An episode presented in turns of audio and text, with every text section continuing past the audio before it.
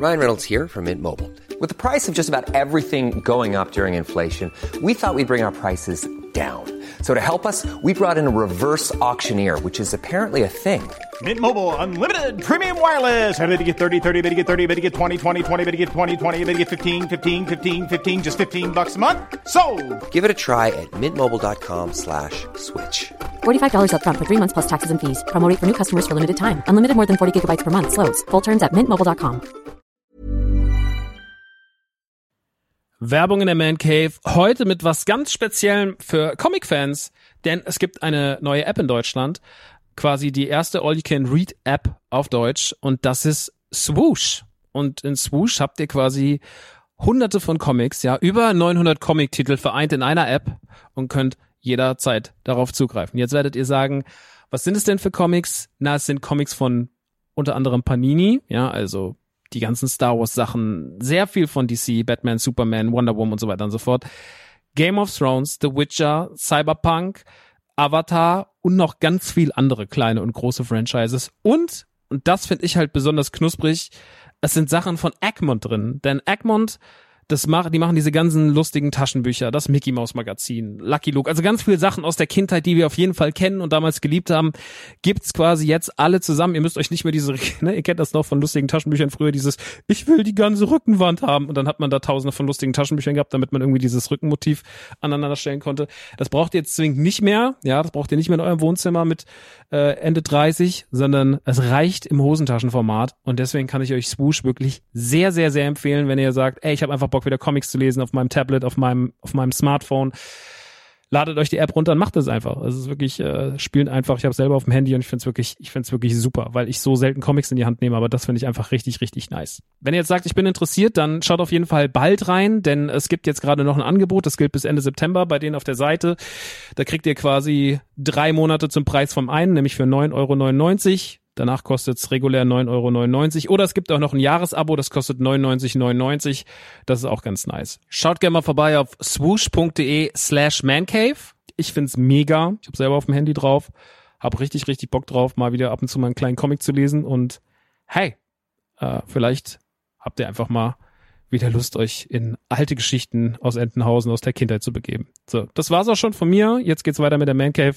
Tschüssi. Meine liebsten Hörer von Die Man Cave, hier ist Maxe und ich bin zurück aus Orlando und wir werden heute sehr ausführlich über Disney World reden und über Galaxy's Edge. Aber bevor es gleich losgeht, ein kleiner Verbraucherhinweis, denn so ein Urlaub, der muss ja auch irgendwie finanziert werden. Und das macht für mich sozusagen Vodafone. Vodafone waren ja schon ein paar Mal hier zu Gast, ihr kennt die, wir lieben die, die haben tolle Sachen und dieses Mal haben sie auch wieder ein neues Produkt mitgebracht und das heißt Vodafone Gigacable Max. Und was wir wissen, gute Sachen beinhalten das Wort Max. Was ist Vodafone Gigacable Max? Es ist ein Internetanschluss. Ein Internetanschluss ist wichtig, damit kann man nicht ins Internet rein. Im Internet kennt ihr das, da guckt man Streams, da guckt man YouTube, da kann man streamen, da kann man sich Bildchen runterladen und man kann sich seinen Lieblingspodcast, die Mancave, runterladen. Das tun wir da besonders gern. Manchmal, also früher war das vor allem so, früher war Internet nicht so toll, wenn man das gemacht hat. Da hat man immer pro Minute was bezahlt, dann war das auch noch super langsam. Und dann hat man am Ende Tausende von Mark bezahlt und es war gar nichts Tolles. Inzwischen ist das alles ein bisschen besser geworden und Vodafone macht's ganz, ganz, ganz besonders toll, denn die schicken uns mit bis zu 1000 Megabyte die Sekunde, also bis zu, sofern ihr das daheim leisten könnt, für nur 39,99 ohne irgendwelche verstickten Nebenkosten schicken die uns direkt ins Internet. Und dann können wir surfen, bis der Arzt kommt. Und das bleibt dann auch bei dem Preis. Das wird nicht irgendwie höher. Da gibt's dann keine bösen Preissprünge oder sowas. Das ist dann einfach bei 39,99 und das ist wunderbar, denn die holen das Maximum aus eurer Internetleitung, die ihr zu Hause habt, raus. Wie gesagt, bis zu 1000 Megabyte pro Sekunde für 39,99 Euro im Monat. Mehr Infos gibt es auf vodafone.de slash gigacable. Da könnt ihr euch nochmal einlesen. Da gibt's dann noch alle Details. An dieser Stelle ist von mir aber erstmal sind die Hard Facts sind genannt. Ja, 39,99 im Monat. Das Vodafone Gigacable Max. Keine Preissprünge bis zu 1000 Megabyte pro Sekunde und alle Infos auf vodafone.de slash gigacable. Und jetzt schicke ich euch in die neueste Folge direkt nach Orlando. Viel Spaß dort. Dra.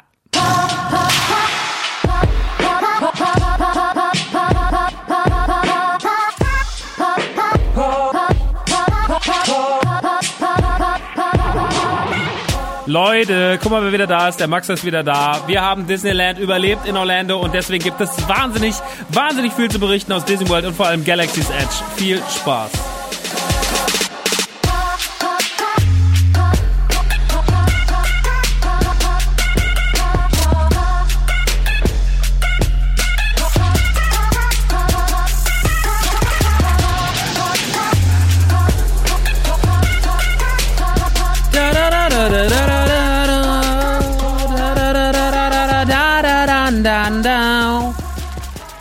Hey Leute, was geht ab? Herzlich willkommen zu einer neuen Ausgabe von The Man Cave. Inzwischen Ausgabe 19 oder 20. Ich weiß es gar nicht. Wie viel sind wir denn? 19, noch nicht 20. Bald haben wir 20 äh, Völgiges. Aber heute erstmal Folge 19. Herzlich willkommen. Äh, ich bin frisch gelandet quasi gestern Mittag aus äh, Orlando äh, und ähm, deswegen auch noch ganz, ganz frische Erinnerungen, äh, die heute mit euch geshared werden. Denn ich habe mich äh, Ende letzten Jahres im Oktober gemeinsam mit äh, Kumpel Hetzen äh, aus der Community dazu entschieden, dass wir zusammen äh, hierher fahren.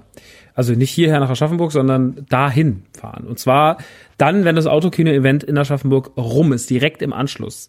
Ähm, dafür hat er seine Slipknot-Karten sausen lassen und äh, wir haben gemeinsam diesen Trip geplant. Und äh, ich bin ja sehr, sehr, sehr, sehr, sehr, sehr großer Vergnügungspark-Fan. Das habt ihr wahrscheinlich schon gecheckt. Ähm, ich stehe auf Disneyland. Ich war jetzt in Disneyland äh, Paris im September.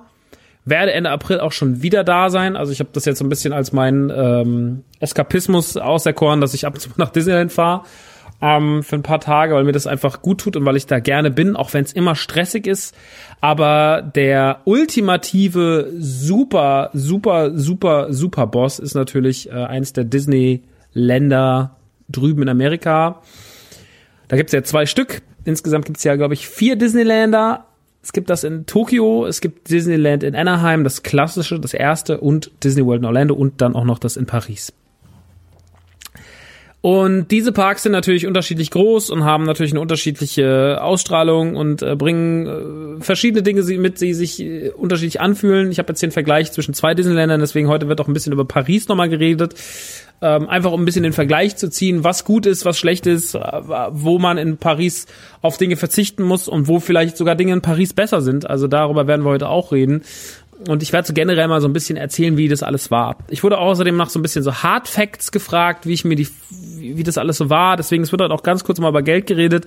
Äh, ich werde euch ein bisschen was zu den Bezahlmethoden erzählen, über die Technik dahinter, wie krass das alles inzwischen durchgeplant ist. Und generell euch so versuchen, einen sehr, sehr, sehr groben Eindruck zu geben, der euch einerseits natürlich inspirieren soll, oder wenn er euch fragt, wie das eigentlich da ist, äh, kann er euch überhaupt inspirieren oder wollt ihr das vielleicht gar nicht so sehr in eurem Leben haben? Ähm, so ein Disneyland-Trip, der euch da bei dieser Entscheidung hilft und dass, wenn ihr schon für euch entschieden habt, dass ihr das vielleicht cool findet, aber da nicht hin wollt oder euch das nicht leisten könnt, äh, dass ihr zumindest mal so einen, eine grobe Übersicht ähm, darüber bekommt. Mm, bevor es gleich losgeht, aber mit dem Thema möchte ich noch mal ganz kurz sagen, Shoutouts an die Community. Äh, letzte Woche war ja Autokino-Event in Aschaffenburg. Äh, das ist immer so ein Riesending bei uns. Äh, Autokino ist ja der Podcast über Filme, den ich mache mit Chris Nanu zusammen, habe ich ja beim letzten Mal schon erzählt. Und unser Autokino-Event, ich hatte es ja bei der letzten Folge so ein bisschen kurz angeschnitten, äh, dass da immer wahnsinnig viel Arbeit drin steckt und dass wir das auch gerne machen. Und auch dieses Wochenende war wieder wunder, wunder, wunder, wunderschön. Ähm, in allen Belangen. Es waren ja insgesamt vier Events, die unter unserer Kappe liefen. Es war das Warm-up-Event am Freitagabend in der in, im, im Ludwig-Theater wo wir sozusagen Premiere mit einem neuen Format gefeiert haben, nämlich Max Lessmann und Nanu machen zusammen die Angsthasis. Das wird voraussichtlich ein Patreon-Format, wo die beiden regelmäßig einen Horrorfilm gucken und dann darüber quatschen. Das hat sozusagen seinen Live, äh, seine Live-Premiere gef gefunden mit einem gemeinsamen Watching von einem äh, Kult-Horror-Quatschfilm, nämlich Slugs. Äh, den haben wir da gemeinsam geguckt und dann konnten die Leute ein bisschen äh, enjoyen und es war eine sehr lustige Geschichte. Ähm, wir haben ähm, am Samstag dann natürlich das Main Event gehabt. Mittags gab es noch die 200 versprochenen Streuselstückchen, die sich die Leute auch fleißig abgeholt haben. Ich glaube, am Ende waren dann noch, wir haben nur noch die restlichen im Foyer ausgelegt und ich glaube, am Ende waren noch 20 Stück oder so übrig. Die habe ich die Leute mit nach Hause genommen, also alles gut. Ähm, das war auch geil. Abends war dann das Stadttheater-Event. Das war wirklich fantastisch. Ähm, vielleicht mein Lieblingsauftritt von uns äh, als Autokino. Einfach weil ich die, weil ich die, die, die runde Sache an sich mochte. Ich mochte, dass es auch einen Podcast-Charme hatte durch die Diskussionen um den besten Film oder das beste, die beste Serie und so weiter und so fort. Coole Gäste. Costa war da, der Comedian Costa Meroniniakis. Und Dominik Porschen war da, äh, ein sehr, sehr guter Freund von unserem Podcast, den wir lieben äh, der war da, Stenger mit auf der Bühne, haben das zu dritt eigentlich wieder organisiert. Chris und ich, das war wirklich toll. Und am nächsten Tag ging es dann nochmal in Kutter. Ich hatte eine Stunde geschlafen, danach war ja noch, nach dem Dings war ja noch Aftershow-Party im Quincy Schulz was natürlich auch wieder Legende war. Ja, irgendwann habe ich, ich war irgendwann so besoffen, Leute, ich habe dann einfach irgendwann eine Polonaise gemacht zu Cut Night Joe. Also was wollt ihr mehr von, was wollt ihr mehr in dem coolen Club einfach eine Polonaise starten? Also so, ich habe mich so auf Karneval vorbereitet. Äh, am nächsten Tag ging es dann in den Kutter gemeinsam nochmal. Da haben wir nochmal zwei Formate gemacht, nämlich Old Bold Padawans, das neue Star Wars Format von Max Lessmann äh, äh, und Lukas der spontan jetzt das dritte Mitglied geworden ist, an dem Tag noch so haben wir gefragt, willst du eigentlich Mitglied werden? So, ja, okay, mach ich Podcast mit euch. Ähm, also der Podcast wird auch kommen. Äh, Old Bob Padawans wird dieses Jahr noch ein Ding. Ähm, und dann war noch äh, One Night in Tokyo mit reingehauen versus Autokino versus Max Lessmann, Dominik Hammes. Auch sehr schön gewesen. Und danach äh, war da noch Prosecco-Laune und Alarmstufe Beige. Äh, an dieser Stelle im Übrigen, Prosecco-Laune sind jetzt wieder zurück mit einer neuen Staffel und jetzt auch auf YouTube vertreten zum ersten Mal. Checkt die auf jeden Fall aus. Äh, es sind zwei sehr, sehr gute Freunde von mir, Marek und Chris, und die sind sehr witzig. Äh, ich bin natürlich auch witzig, aber damit es nicht zu witzig wird, bin ich kein Teil von Prosecco Laune. Aber ähm, ich habe die beiden quasi, ich habe die groß gemacht. Also so muss man. Ich war Period der erste Prosecco Laune Fan, weil damals äh, die beiden haben die erste Folge gemacht, haben sie mir geschickt, haben gesagt, kann man die so machen. Die war damals für Patreon Autokino und ich habe damals ähm, ich gesagt, ich bin jetzt schon ein riesiger Fan, ich liebe das und äh, ihr wisst ja, ich liege ja immer mit meinen Prognosen sau richtig. Ich habe damals gesagt, das wird ein großes Ding und äh, Prosecco Laune ist ein großes Ding geworden. Das lieben wir natürlich deswegen Megi. Ähm, die sind wieder da, wie gesagt, auf YouTube oder auch in jedem Podcatcher. Deswegen checkt Prosecco-Laune aus mit Chris Nanu und Marek Bäuerlein. Produziert und auch manchmal zu Gast Daniel Stenger. Also im Endeffekt, ähm, ja, alles hier. Wir sind ja eine, eine, eine Community hier. Eine geile Clique, die geilen Kram macht. Äh, deswegen sei es an dieser Stelle empfohlen. Gut, damit sind, glaube ich, alle Sachen, die sonst so waren, abgehandelt. Nee, eigentlich wollte ich, wie ich da hinkam, achso, ich wollte der Community mal danken, weil ich das sehr, sehr, sehr schön fand, wie sich da alle verstanden haben. Ähm, es wurde natürlich auch wieder gemeckert, es war ja früher mal besser, äh, sagen dann immer ein, zwei Leute, aber finde ich nicht. Ich finde, dass es eine sehr, sehr schöne Sache war. Es war sehr angenehm. Ich fand die Leute alle sehr lieb, sehr, sehr viel gute Nachrichten danach bekommen. Äh, es haben sich alle irgendwie einigermaßen verstanden. Und gerade die Mancave-Community, so dieser feste Kern aus 15, 20 Leuten, die irgendwie die ganze Zeit zusammen abhängen, äh, die auf dem Discord ihr Zuhause Hause gefunden haben. Ähm, das ist schön. Das ist toll, dass man da irgendwie eine Fläche geschaffen hat, dass die Leute äh, eine gute Zeit zusammen haben, dass sich da Freundschaften bilden, dass sich da enge Freundschaften bilden, dass da Menschen sind, die äh, Pärchen geworden sind, äh, die sich ineinander verknallen und sonst irgendwas. Ähm, das ist schön zu sehen, weil äh, nicht, dass ich mir jetzt sage, so, oh, das habe ich aber toll hinbekommen, weil ich habe nur die, ich habe nur den Boden hingebaut, so und was die Leute draus machen, entweder scheißen sie es halt zu oder sie bauen sich halt ein paar schöne Häuser. In dem Fall haben sich die Leute ein paar schöne Häuser gebaut und gucken, dass es, sich, dass es ihnen gut geht und ähm, da bin ich ein bisschen stolz drauf, dass die das so schön hinbekommen haben und dass die sich alle so schön verstanden haben und dass das alles so harmonisch wirkte und dass sich alle danach äh, heulend in den Armen lagen und dass sich da Freundschaften schließen und so eine kleine Clique. Deswegen äh, Shoutouts an die alle nochmal. Es hat mich sehr gefreut, äh, auch wenn ich da natürlich dann in so einem Wochenende nur äh, in, in kleinen Zügen partizipieren kann, weil ich einfach, ich bin einfach dann auch zu ey, ne, also ist halt einfach auch anstrengend ohne, ohne, und ich habe nachts eine Stunde geschlafen von Samstag auf Sonntag, eine Scheißstunde. Und dann bin ich morgens mit ähm, verkadert und mit Biergeschmack im Maul in Kutter gelaufen und saß einfach nur da wie, wie ein Schluck Wasser in der Kurve und musste ab und zu mal was Witziges sagen. Wenn ich Glück hatte, war es dann sogar witzig. Bin aber dann auch einfach irgendwann noch nach, nach dem Alarmstufe Beige Auftritt direkt in mein Bett gefallen. Also ich habe Prosecco Laune gar nicht mehr miterlebt, weil ich einfach ich musste ja am nächsten Tag auch raus, denn am nächsten Tag ging's los und damit bauen wir auch die Brücke dahin, wo wir eigentlich hinwollen heute, nämlich nach Disneyland beziehungsweise Disney World. Diese Reise treten wir heute gemeinsam an. Und äh, so ganz kurz nochmal zu den Facts. Äh, ich habe ja eben schon gesagt, das ist das erste Disneyland, was ich außerhalb von Europa kennengelernt habe. Wir haben ja noch eins in, Deutsch, äh, in Deutschland, in Europa und das ist in Paris. Ähm, für das Disneyland in Paris habe ich viel Liebe. Die habe ich auch nach dem Orlando-Trip noch. Das kann ich ja schon mal sagen. Also es hat jetzt nicht das Paris-Ding kleiner gemacht, sondern es hat auch das Paris-Ding in einigen Dingen gestärkt. Ähm, es hat natürlich auch Dinge in Paris, oder gibt es Dinge in Paris nicht, die da natürlich extrem krass waren. Ähm, aber dazu kommen wir jetzt nach und nach. Ähm, nun, also die, die Hard Facts. Wir sind Montag geflogen und sind Freitag zurück. Die Zeitverschiebung von Orlando und Frankfurt sind sechs Stunden nach hinten raus. Also das heißt, äh, wenn du, wenn es bei uns zwölf abends ist, dann ist es da sechs Uhr nachmittags. Also ihr sind immer sechs Stunden hinten dran in Orlando gewesen. Das, wenn wir mittags oder abends unterwegs waren, dann wart ihr alle schon schön schlummern, weil es dann bei uns mitten in der Nacht war. Das war erstmal soweit unser, äh, das waren die Tage, die wir da waren. Wir hatten insgesamt fünf Ta Park, Tage Park, Montag, Dienstag, Mittwoch, Freitag, konnten davon aber nur den Montag nicht wahrnehmen. Alle anderen haben wir wahrgenommen. Auch den Freitag, Tag der Abreise, da war unsere Abreise erst nachmittags. Das heißt, wir konnten noch morgens, mittags in den Park und noch ein bisschen da abhängen. Insgesamt gibt es vier Parks in Disney World. Es gibt das klassische, ganz, ganz klassische Disneyland. Das ist nämlich das Magic Kingdom.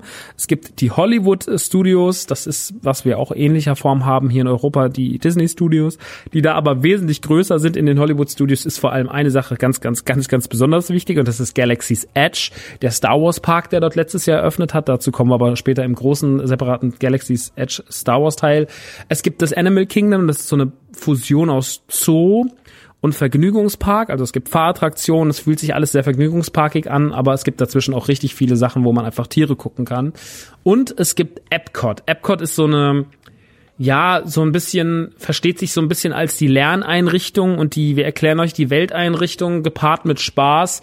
Hat ein paar Jahre auf dem Buckel, ist äh, so eine typische, fühlt sich an wie ein typisch in den 90er gebautes Ding und ähm, macht vielleicht heute nicht mehr ganz so viel Sinn, wird aber deswegen auch gerade sehr, sehr viel umgebaut. Wir kommen aber zu allen einzelnen Parks und was daran gut und was daran schlecht ist, kommen wir in den jeweiligen, ähm, in den jeweiligen Parkbesprechungen.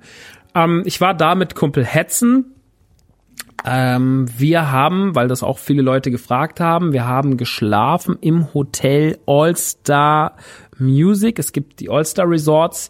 Das sind äh, Hotelanlagen, die es gibt drei All-Star-Hotelanlagen insgesamt. Also es natürlich gibt sau viele Disney-Hotels. Es gibt richtig, richtig, richtig viele Disney-Hotels. Aber die All-Star-Hotels sind halt, sage ich mal, so mittleres bis unteres Preisbudget. Sind aber, muss ich wirklich sagen, die Zimmer sind super okay. Ähm, also da habe ich in Paris für mehr Geld schon schlechteres bekommen. Ich finde, die Zimmer sind relativ groß. Man hat zwei King-Size-Betten drin, obwohl ich habe jetzt nur eins gebraucht, weil äh, Hetzen hatte sein eigenes Zimmer. Jeder von uns hatte sich ein eigenes Zimmer gebucht. Ich glaube, das Zimmer hat aber in der Nacht nur 200 Euro gekostet, was okay ist für Disneyland, muss man dazu sagen. Und ähm, ich glaube, mit Parkeintritt oder sowas haben wir bezahlt, was war das jetzt, 1000? 1100 Euro oder sowas, also komplett für die Disneyland-Geschichte. Eintritt plus Hotel war bei 1, 1, 1, 1 ungefähr, 1100. Also ist tatsächlich machbar, ist in Disneyland Paris fast schon ein bisschen teurer, beziehungsweise mindestens auf dem Level. Moment, ich muss kurz was trinken. Ähm, genau. Das ist äh, so viel zu, zu, zum Thema Hotel, also damit ihr mal so einen Eindruck von den Hotelpreisen bekommt. Das äh, All-Star Resort könnt ihr euch so vorstellen, die sind alle drei, alle Teil, die Teil dieses All-Star Resorts sind, äh, sind folgendermaßen aufgezogen. Vorne dran ist die kleine Hütte, da könnt ihr einchecken, da sind Lokalitäten drin und natürlich auch ein Merchandise-Store, ist ja klar, ist ja Disney. Ähm, dann geht ihr hinten raus, dann kommt ihr auf eine riesige Poolanlage und rechts und links neben den, neben den Poolanlagen sind die Hotelzimmer aufgereiht. Das sind dann so dreistöckige Gebäude, wo die Zimmertüren der Hotels also ins Freie gehen. Also ihr könnt äh, direkt, ihr geht dann über so kleine Treppenaufgänge hoch, äh, bisschen Motel-mäßig und die, und die Zimmertüren sind halt direkt außen. Also ihr müsst jetzt nicht irgendwie erst wo rein und über den Flur laufen, sondern jede Zimmertür ist außen hin zur freien, zur frischen Luft. Und ähm, die sind alle so verteilt um riesige Poolanlagen, die in der Mitte stehen. Es ist halt, also wir waren im Music, dann sind halt alle Hotels irgendwie so mit also die erste Hotelreihe waren so riesige Samba-Rassen, die waren viel zu groß, man hat immer Angst, dass die runterfallen. Die sind, weiß ich nicht, keine Ahnung, lass die 15, 20 Meter groß gewesen sein riesige Samba-Rasseln, unter denen man einläuft in das Hotel rein, dann waren da überall so an den Balkonen, also alles ist halt irgendwie so ein bisschen spielerisch verziert. Man hat gemerkt, das ist nicht das neueste Hotel, das hat schon ein bisschen was auf dem Buckel, rein von der Außendarstellung. Die Zimmer waren jetzt nicht mega modern eingerichtet, aber sie waren sauber und sie hatten saugemütliche Betten. Also da waren wir uns beide ziemlich einig, dass die Betten extrem gemütlich waren. Ich habe da drin extrem gut geschlafen und man hatte wahnsinnig viel Platz und äh, ja, noch ein kleines Bad hinten dran mit einem Waschbecken und einer kleinen Wanne und sowas, ne? Also alles irgendwie jetzt nicht über Luxus, nicht überschön, schön, aber auf jeden Fall so, dass man sagt, ey, gepflegt, okay, für das, was es jetzt hier sein soll, reicht's vollkommen aus. Ähm, wenn ich ein bisschen mehr Kohle hätte für sowas, dann hätte ich gesagt, man geht in ein etwas teureres Hotel, äh, einfach um zu gucken, wie es da ist. Aber es ist ja so, Ruhe oder Frieden findet man da ja eh nirgendwo, weil diese Scheißdinger einfach alle extrem voll sind und alle extrem laut sind vor allem. Ähm, deswegen, also war ich mit der Hotelwahl oder waren wir beide mit der Hotelwahl zufrieden? Wie gesagt, All-Star Music kann man auf jeden Fall machen. Äh, Ihr könnt aber auch in eins der anderen All-Star Music Hotels oder ihr könnt in eins der ganz anderen Hotels gehen, die es dort gibt. Es gibt endlos viele Disney-Themen-Hotels auf diesem Gelände. Ähm, All-Star ist nur eine davon, was da angeboten wird. Ähm, der Flug von Orlando nach Frankfurt, beziehungsweise von Frankfurt nach Orlando hat insgesamt, glaube ich, 1,5 gekostet. Äh, damit lagen wir, glaube ich, beim gesamten Trip von bei 2500 Euro äh, für Flug und Hotel pro Person. Ähm, was okay ist meiner Meinung nach für so eine weite Reise. Also der Flug ist tatsächlich teurer als die Reise an sich, ähm, als das Erlebnis an sich. Ähm, man hat dann aber noch nichts gegessen und hat noch nichts getrunken und hat sich vor allem noch kein Merchandise gekauft. Deswegen ist das äh, alles erstmal ähm, ist das noch, ist die Rechnung noch sehr frei. Aber das gleiche gilt auch für Paris. Auch Paris ist wahnsinnig teuer in der Gestaltung drumherum, was Essen angeht, was Getränke angeht, was Merchandise angeht. Es ist halt einfach Disneyland und es gab ein schönes Erlebnis, als wir angekommen sind im Hotel im, äh, im All-Star Music sind wir angekommen, ja am Montagabend so gegen halb neun oder sowas waren wir nach deren Zeit dann da, acht, halb neun und wir standen dann in der Lobby drin und in der Lobby von diesem Ding kam uns so eine Familie entgegen und die Mutter und das Kind hatten so T-Shirts an. Da stand irgendwie drauf, also sie haben sehr, sehr viele Leute in Disneyland machen sich ihre T-Shirts irgendwie selber, weil sie halt irgendwie als Gruppe da sind, weil das halt für sie das Größte ist, irgendwie ein riesiges Erlebnis. Und da stand dann irgendwie auf jedem von denen hatten sich so äh, bla bla bla Family, uh, most beautiful day of the year und immer noch so ein Mickey Maus Kopf drauf und der Vater hatte ein T-Shirt dran, auf dem stand ähm, auch dieser Family Name genauso aufgezogen, auch dieser Mickey Maus Kopf und dann so Most Expensive Day of the Year und in dem äh, Mickey Maus Kopf waren dann noch so Dollarzeichen, die Augen und äh, dann die Zunge hat so rausgestreckt wie bei diesem Emoji. Da musste ich sehr lachen, weil das natürlich bezeichnend war. Also wenn ihr mich fragt bitte nie wieder, ob der Park sich vom Preis-Leistungs-Verhältnis lohnt, weil Disneyland ist einfach Abzocke von vorne bis hinten. Also es ist teuer. Und es gehört zur Experience, dass man da viel Geld bezahlt. Das ist halt leider so. Das ist das Beste, was man, glaube ich, haben kann als Park, weil man sagt, so, ja, es gehört halt bei uns auch dazu, dass wir teuer sind. Ähm, aber ihr kriegt dafür weder das beste Essen noch das beste Zeug. So Disneyland ist teuer und ähm, daran muss man sich halt gewöhnen und das muss man sich halt, ähm, das muss man sich halt ins Bewusstsein rufen. Ähm, ich habe mir das ins Bewusstsein gerufen. Ich gehe mit der Einstellung da dran, dass das teuer wird. Deswegen gucke ich da auch nicht aufs Geld, also ich gucke natürlich schon aufs Geld. Ich gehe jetzt nicht irgendwie rein und kaufe mir da ein Lichtschwert für 500 Dollar und da noch was für 600, sondern, aber ich meine jetzt mal, wenn es darum geht, ein Getränk zu kaufen oder sonst irgendwas. Ja, in der Hinsicht ist es halt einfach, da darf man sich nicht so lange nachdenken oder man bereitet sich extrem gut drauf vor. Ähm, aber das ist halt bei Paris vielleicht noch ein bisschen mehr möglich, dass man sich Getränke und Essen mitnimmt aus Deutschland. Aber gerade in Orlando könnt ihr es fast vergessen. Das ist ja auch ein riesiges Gelände. Man ist ja so abgeschirmt. Wer fährt denn noch nach Orlando rein dann? Also wir sind ja angekommen, sind ins Shuttle gestiegen, sind da reingefahren und waren dann bis Freitag dort auf dem Gelände und dann hat uns das Shuttle zum Flughafen gefahren und das war's. Die einzigen Momente, wo ich mal was anderes gesehen habe als Disney-Sachen, war, als wir im Flughafen waren. So, da gab's dann noch mal einen Disney Store, in dem ich noch mal drin war. Da gab's einen Universal Studio Store. Da gab's noch ein, zwei andere Sachen, McDonald's und sowas. Aber ansonsten habe ich nicht viel anderes gesehen. Also es ist halt, es ist halt, man ist schon sehr, sehr so in dieser Welt drin. Ich wollte auch in dieser Welt drin sein. Ich hatte keine Lust, mich damit mit den anderen Sachen zu beschäftigen. Wir haben noch Leute geschrieben, so, ja, gehen wir in Orlando in den Store und äh, gehen wir in Universal Studios oder sowas. Aber unser Plan war ja, unser Plan war ja reines Disney World Ding. So, also wir war waren ja komplett darauf ausgelegt. Ähm, genau. Und kommen wir jetzt mal so ein bisschen noch mal ganz kurz, weil wir gerade beim Thema Bezahlen waren ähm, zu dem, was das generell so passiert. Also es gibt ein sogenanntes Magic Band. Das bekommt ihr, wenn ihr den Park betretet.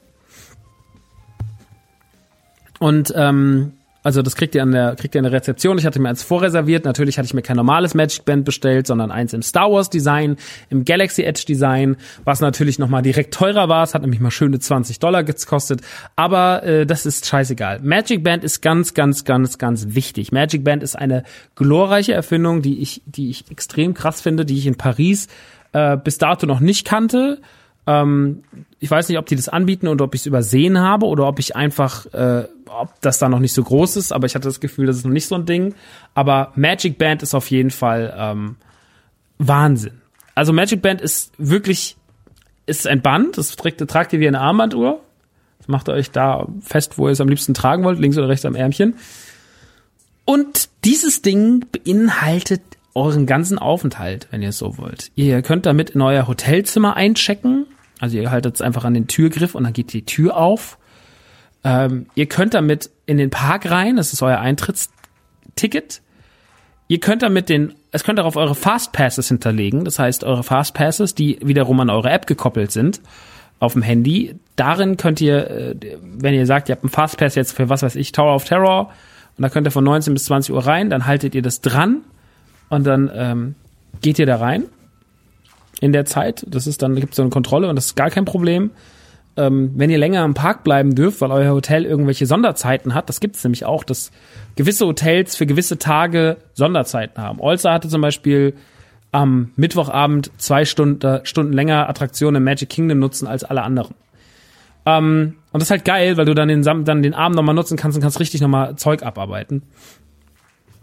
Ähm, und ihr könnt damit vor allem eins, ihr könnt damit alles bezahlen. Das, weil eure Kreditkarte auf diesem Magic Band hinterlegt ist. Das heißt, ihr nehmt euer Magic Band, haltet es einfach an die Kasse dran und alles wird bezahlt. Das führt natürlich dazu, dass ihr schnell seid. Das führt aber auch dazu, dass ihr endlos viele Dinge kaufen könnt und es gar nicht so sehr checkt, weil ihr einfach denkt, so, ja, ich habe ja mein Magic Band dabei. Das ist wirklich eine sehr, sehr gefährliche Sache gewesen, das muss ich leider sagen ähm, die sich bei mir tatsächlich nicht so bemerkbar gemacht hat, aber auf jeden Fall, ähm, man hat schon gemerkt, dass da äh, ein bisschen, dass da ein bisschen, ähm, dass das verführerisch ist damit, ja. Also wenn man halt in einem Laden drin steht und weiß, man muss jetzt eigentlich nur sein Band hier dran halten, dann kann man den Artikel mitnehmen. Uff, ja, also das ist schon sehr, sehr gut. Magic Band ist eine, also wirklich, ich war jeden Tag davon begeistert, wie schlau das Magic Band ist. Ähm, weiß nicht, wie lange es das schon gibt. Ich weiß nicht, wie die Leute das so annehmen, aber ich persönlich und auch Hetzen, wir waren beide sehr, sehr, sehr begeistert davon und fanden das irgendwie geil, aber auch, wie gesagt, bisschen gefährlich. Aber es hat immer Einsatz äh, einwandfrei geklappt. Man kennt das ja normalerweise, technische Sachen funktionieren ja oft nicht so. Aber da hat alles wunderbar funktioniert. Also das hat wirklich, äh, das hat wirklich Future-Vibes gehabt, weil man halt gemerkt hat, okay, alles klar, ich muss jetzt gar nichts mehr machen. So, ich gehe jetzt davor, ich hole mir das zu essen, klick hier, wird mit bezahlt. In Sekunden ist es abgebucht, man gibt dann noch kurz einen Code, äh, Code ein, die Karte ist mit einem Code versehen und dann äh, kann man da überall zahlen. Und das ist natürlich, das ist natürlich wirklich ähm, extrem gut. Extrem, extrem, extrem gut und ähm, hilft sehr, mit seinem Magic Band zu zahlen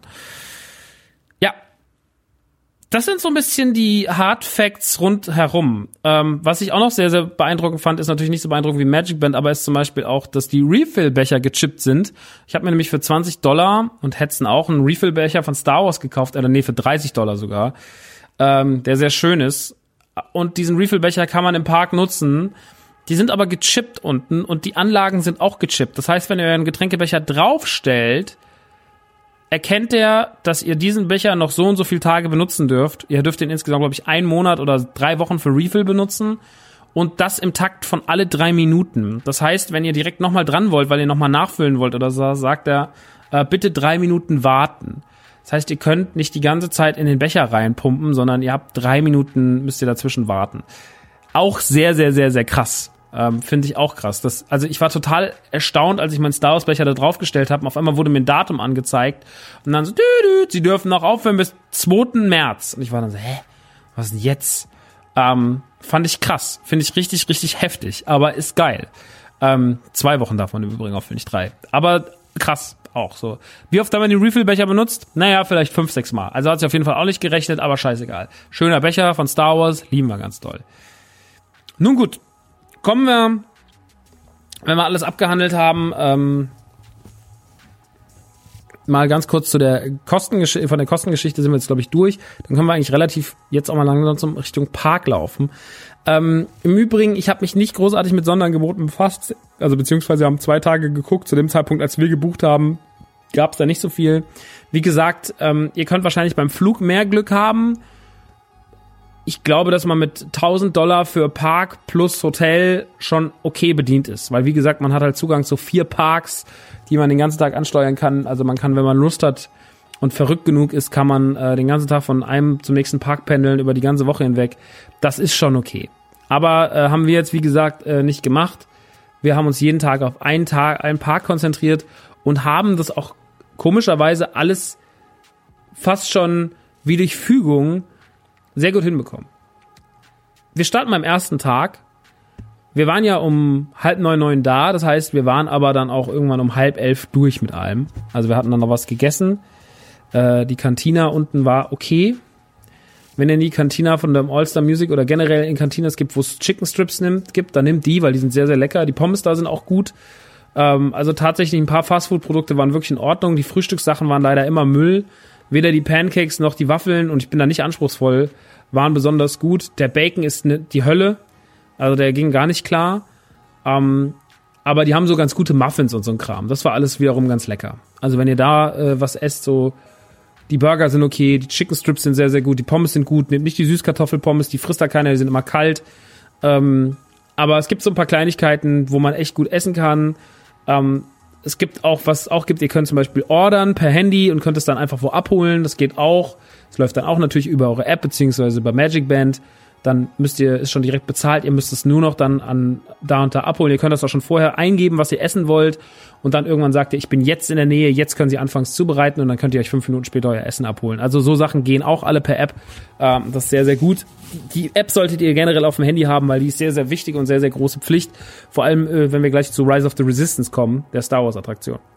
Ähm, Genau. Und wir hatten uns so ein bisschen den Plan zurechtgelegt. Äh, wir werden am Montag, am Dienstagmorgen losziehen und unser erster Anlaufpunkt werden die Hollywood Studios, in erster Linie wegen Galaxy's Edge. Ähm, der Star Wars Park, den sie dazu gebaut haben. Der zweite Tag wird in Animal Kingdom stattfinden, der dritte im Magic Kingdom und der vierte wird stattfinden im Epcot.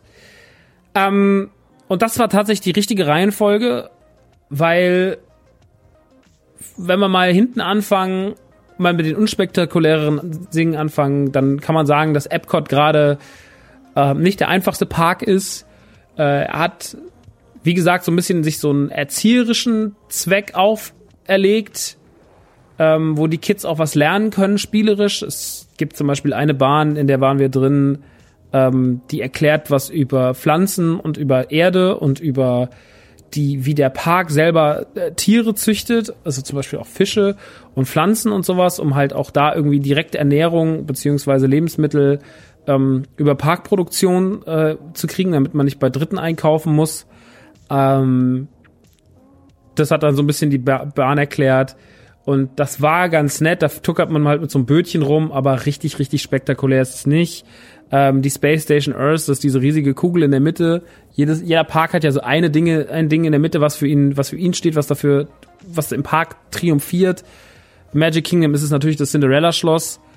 Ähm, Im ähm, in Hollywood Studios ist es ähm, das ähm, Shiny Cinema, was man riesengroß in die Mitte gestellt hat. Im Epcot ist es diese golfballartige silberne Kugel und im Animal Kingdom ist es dieser sehr, sehr, sehr beeindruckende, riesige Baum. Ähm, dieser riesige, riesige, riesige Baum in der Mitte, der da steht. Und das sind so die vier Markenzeichen der Parks, die sozusagen die Mitte anführen. Ähm, und Epcot hat halt in der Mitte diese Kugel und will halt so ein bisschen futuristic wirken, aber wenn man schon aus dem Bus einsteigt und dahin läuft, merkt man so ein bisschen, es ist von der Zeit gezeichnet. Es fühlt sich am ehesten noch an wie ein deutscher Vergnügungspark. Es fühlt sich an wie äh, gewisse Ecken vom Holiday Park schon fast manchmal an ein, zwei Ecken. Ähm, es ist natürlich alles gepflegt. Um, ähm, aber man merkt, dass hier schon die, die Zeit dran genagt hat und dass dieser Future-Gedanke und die Sexiness des Parks, also ich glaube, wenn Leute in Disneyland arbeiten, dann, ähm, wenn du, ne, wenn du zu den coolen Kids gehörst, dann arbeitest du halt gerade in Galaxy Edge und wenn du zu den uncoolen Kids gehörst, dann arbeitest du im Epcot. Also so kann man es, glaube ich, irgendwie beschreiben. Epcot ist wirklich so, sage ich mal, das unspektakulärste, was der ganze Disney World Park zu bieten hat. Hm. Nichtsdestotrotz gab es da ein paar nette Sachen. Wir sind insgesamt, glaube ich, wir hatten nur den Freitagmorgen. War generell krass, weil, weil wir, wir hatten am Dienstag, glaube ich, 30 Grad, am, am Mittwoch ungefähr 25, 26, 27 Grad und am, ähm, am Donnerstag dann sogar 37 Grad teilweise in der Sonne. Ähm, und das war krass. Das war richtig krass. Und dann am Freitag in Epcot waren es elf. Und das war kalter Wind. Es war wie hier. Das war verrückt. Also dieser, ich bin morgens aus der Tür raus Und Hetzen steht da und guckt mich an, hat kurze Hosen an und, und ein Hemd und sagt so, Dicker, ich glaube, ich zieh mich noch mal um. Und ich war so, ja, ich glaube, du ziehst dich noch mal um. Und ich zieh mich auch noch mal um. Ich zieh mir noch mal einen Pulli drüber. Weil ich hatte auch nur so ein dünnes Longsleeve an und ähm, halt Kappe auf und, und normale Hose. Aber okay, das bringt gar nichts hier. Wir müssen auf jeden Fall uns nochmal anziehen. Es muss ein bisschen, wärmer sein, sonst werden wir wirklich krank. Ähm, die ballern ja eh auf alles wie die Idioten da ihre Klimaanlage drauf. Also das ist ja wirklich abscheulich. Ähm, egal wo wir waren, es ist ständig überall viel zu kalt. Es ist immer ein paar Grad zu kalt. Soll ja amerikanische Superstars geben, die lassen sich Räume auf gewisse Temperaturen erhitzen oder runterkühlen. Aber da ist auf jeden Fall nix, ey. Also da waren es manchmal vielleicht 17 Grad einfach so. Das ist einfach zu kalt. Ähm, egal. Epcot könnt ihr euch so vorstellen, in der Mitte steht dieser komische silberne Golfball, da drin ist dieses Space Station Earth Ding, was tatsächlich eine süße Bahn ist. Ihr fahrt halt diese Kugel hoch und die erklärt euch ähm, so ein bisschen die Geschichte der menschlichen Technologie. Ähm, also von, aber halt so angefangen bei Höhlenmalerei und endet halt beim Compu bei der Erfindung des Computers in der Garage. Ist ein Dark Ride, äh, bei dem man ein bisschen was lernen soll. Ist ganz süß, ist sehr, sehr, sehr runtergebrochen, hat aber schöne Figuren, hat schöne Settings und deswegen auf jeden Fall eine der hübscheren Attraktionen in Epcot, äh, die man fahren kann. Es gibt einen Findet Nemo Dark Ride, der die Geschichte von Findet Nemo erzählt. Ich liebe ja so Dark Rides eigentlich. Zum Beispiel Ariel im Magic Kingdom ist zauberhaft schön gewesen. Äh, oder auch, man kennt ja auch den Peter Pan Ride oder auch den Schneewittchen und äh, Pinocchio Ride aus Disney World, äh, Disneyland Paris und sowas. Das ist, ähm, da muss ich sagen, dass der Findet Nemo Ride eher nicht so toll gewesen. Der hat so mittelmäßig viel Spaß gemacht, ähm, weil er sehr, sehr viel mit Videomaterial aus dem Film arbeitet und nur mit ab und zu mal ein paar Animatronics dazwischen. Und wenn ich mir den Film angucken will, dann leg ich die Blu-ray ein. Das Ding ist, wir haben da aber nicht angestanden, weil wir gerade, die war gerade anscheinend bis eben zu und haben sie gerade wieder aufgemacht und deswegen äh, war das mega cool und wir sind da halt reingelaufen, haben das gemacht und sind dann wieder, sind dann wieder äh, raus. Und ähm, da hat man da nicht viel verloren, aber es war halt auch nichts Dolles so. Genauso wie bei diesem Landing, da hatten wir einen Fastpass. Ähm, und es war halt so ein bisschen, ja, egal. Dann gab's noch, äh, wie heißt das? Ich hab ganz kurz, guck mal ganz kurz, ich habe mich die Kataloge hier liegen noch alle. Mhm. Wo ist Epcot, Alter? Hier habe ich Magic Kingdom.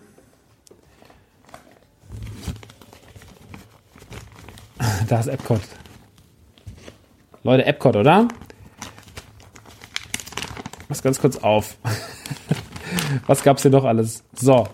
Ähm, genau, Spaceship Earth war das, wovon ich eben geredet habe. Ähm, dann waren wir in The Seas with Nemo and Friends, das war nicht so toll. Dann The Land, äh, beziehungsweise die äh, Fahrattraktion in The Land, ähm, wo man halt so ganz viel über die Erde, die haben ja auch so ganz viele so Learning Stations und sowas, wo man noch ganz viel erklärt bekommt und man ganz viel über, über Natur erklärt bekommt, wenn man das möchte.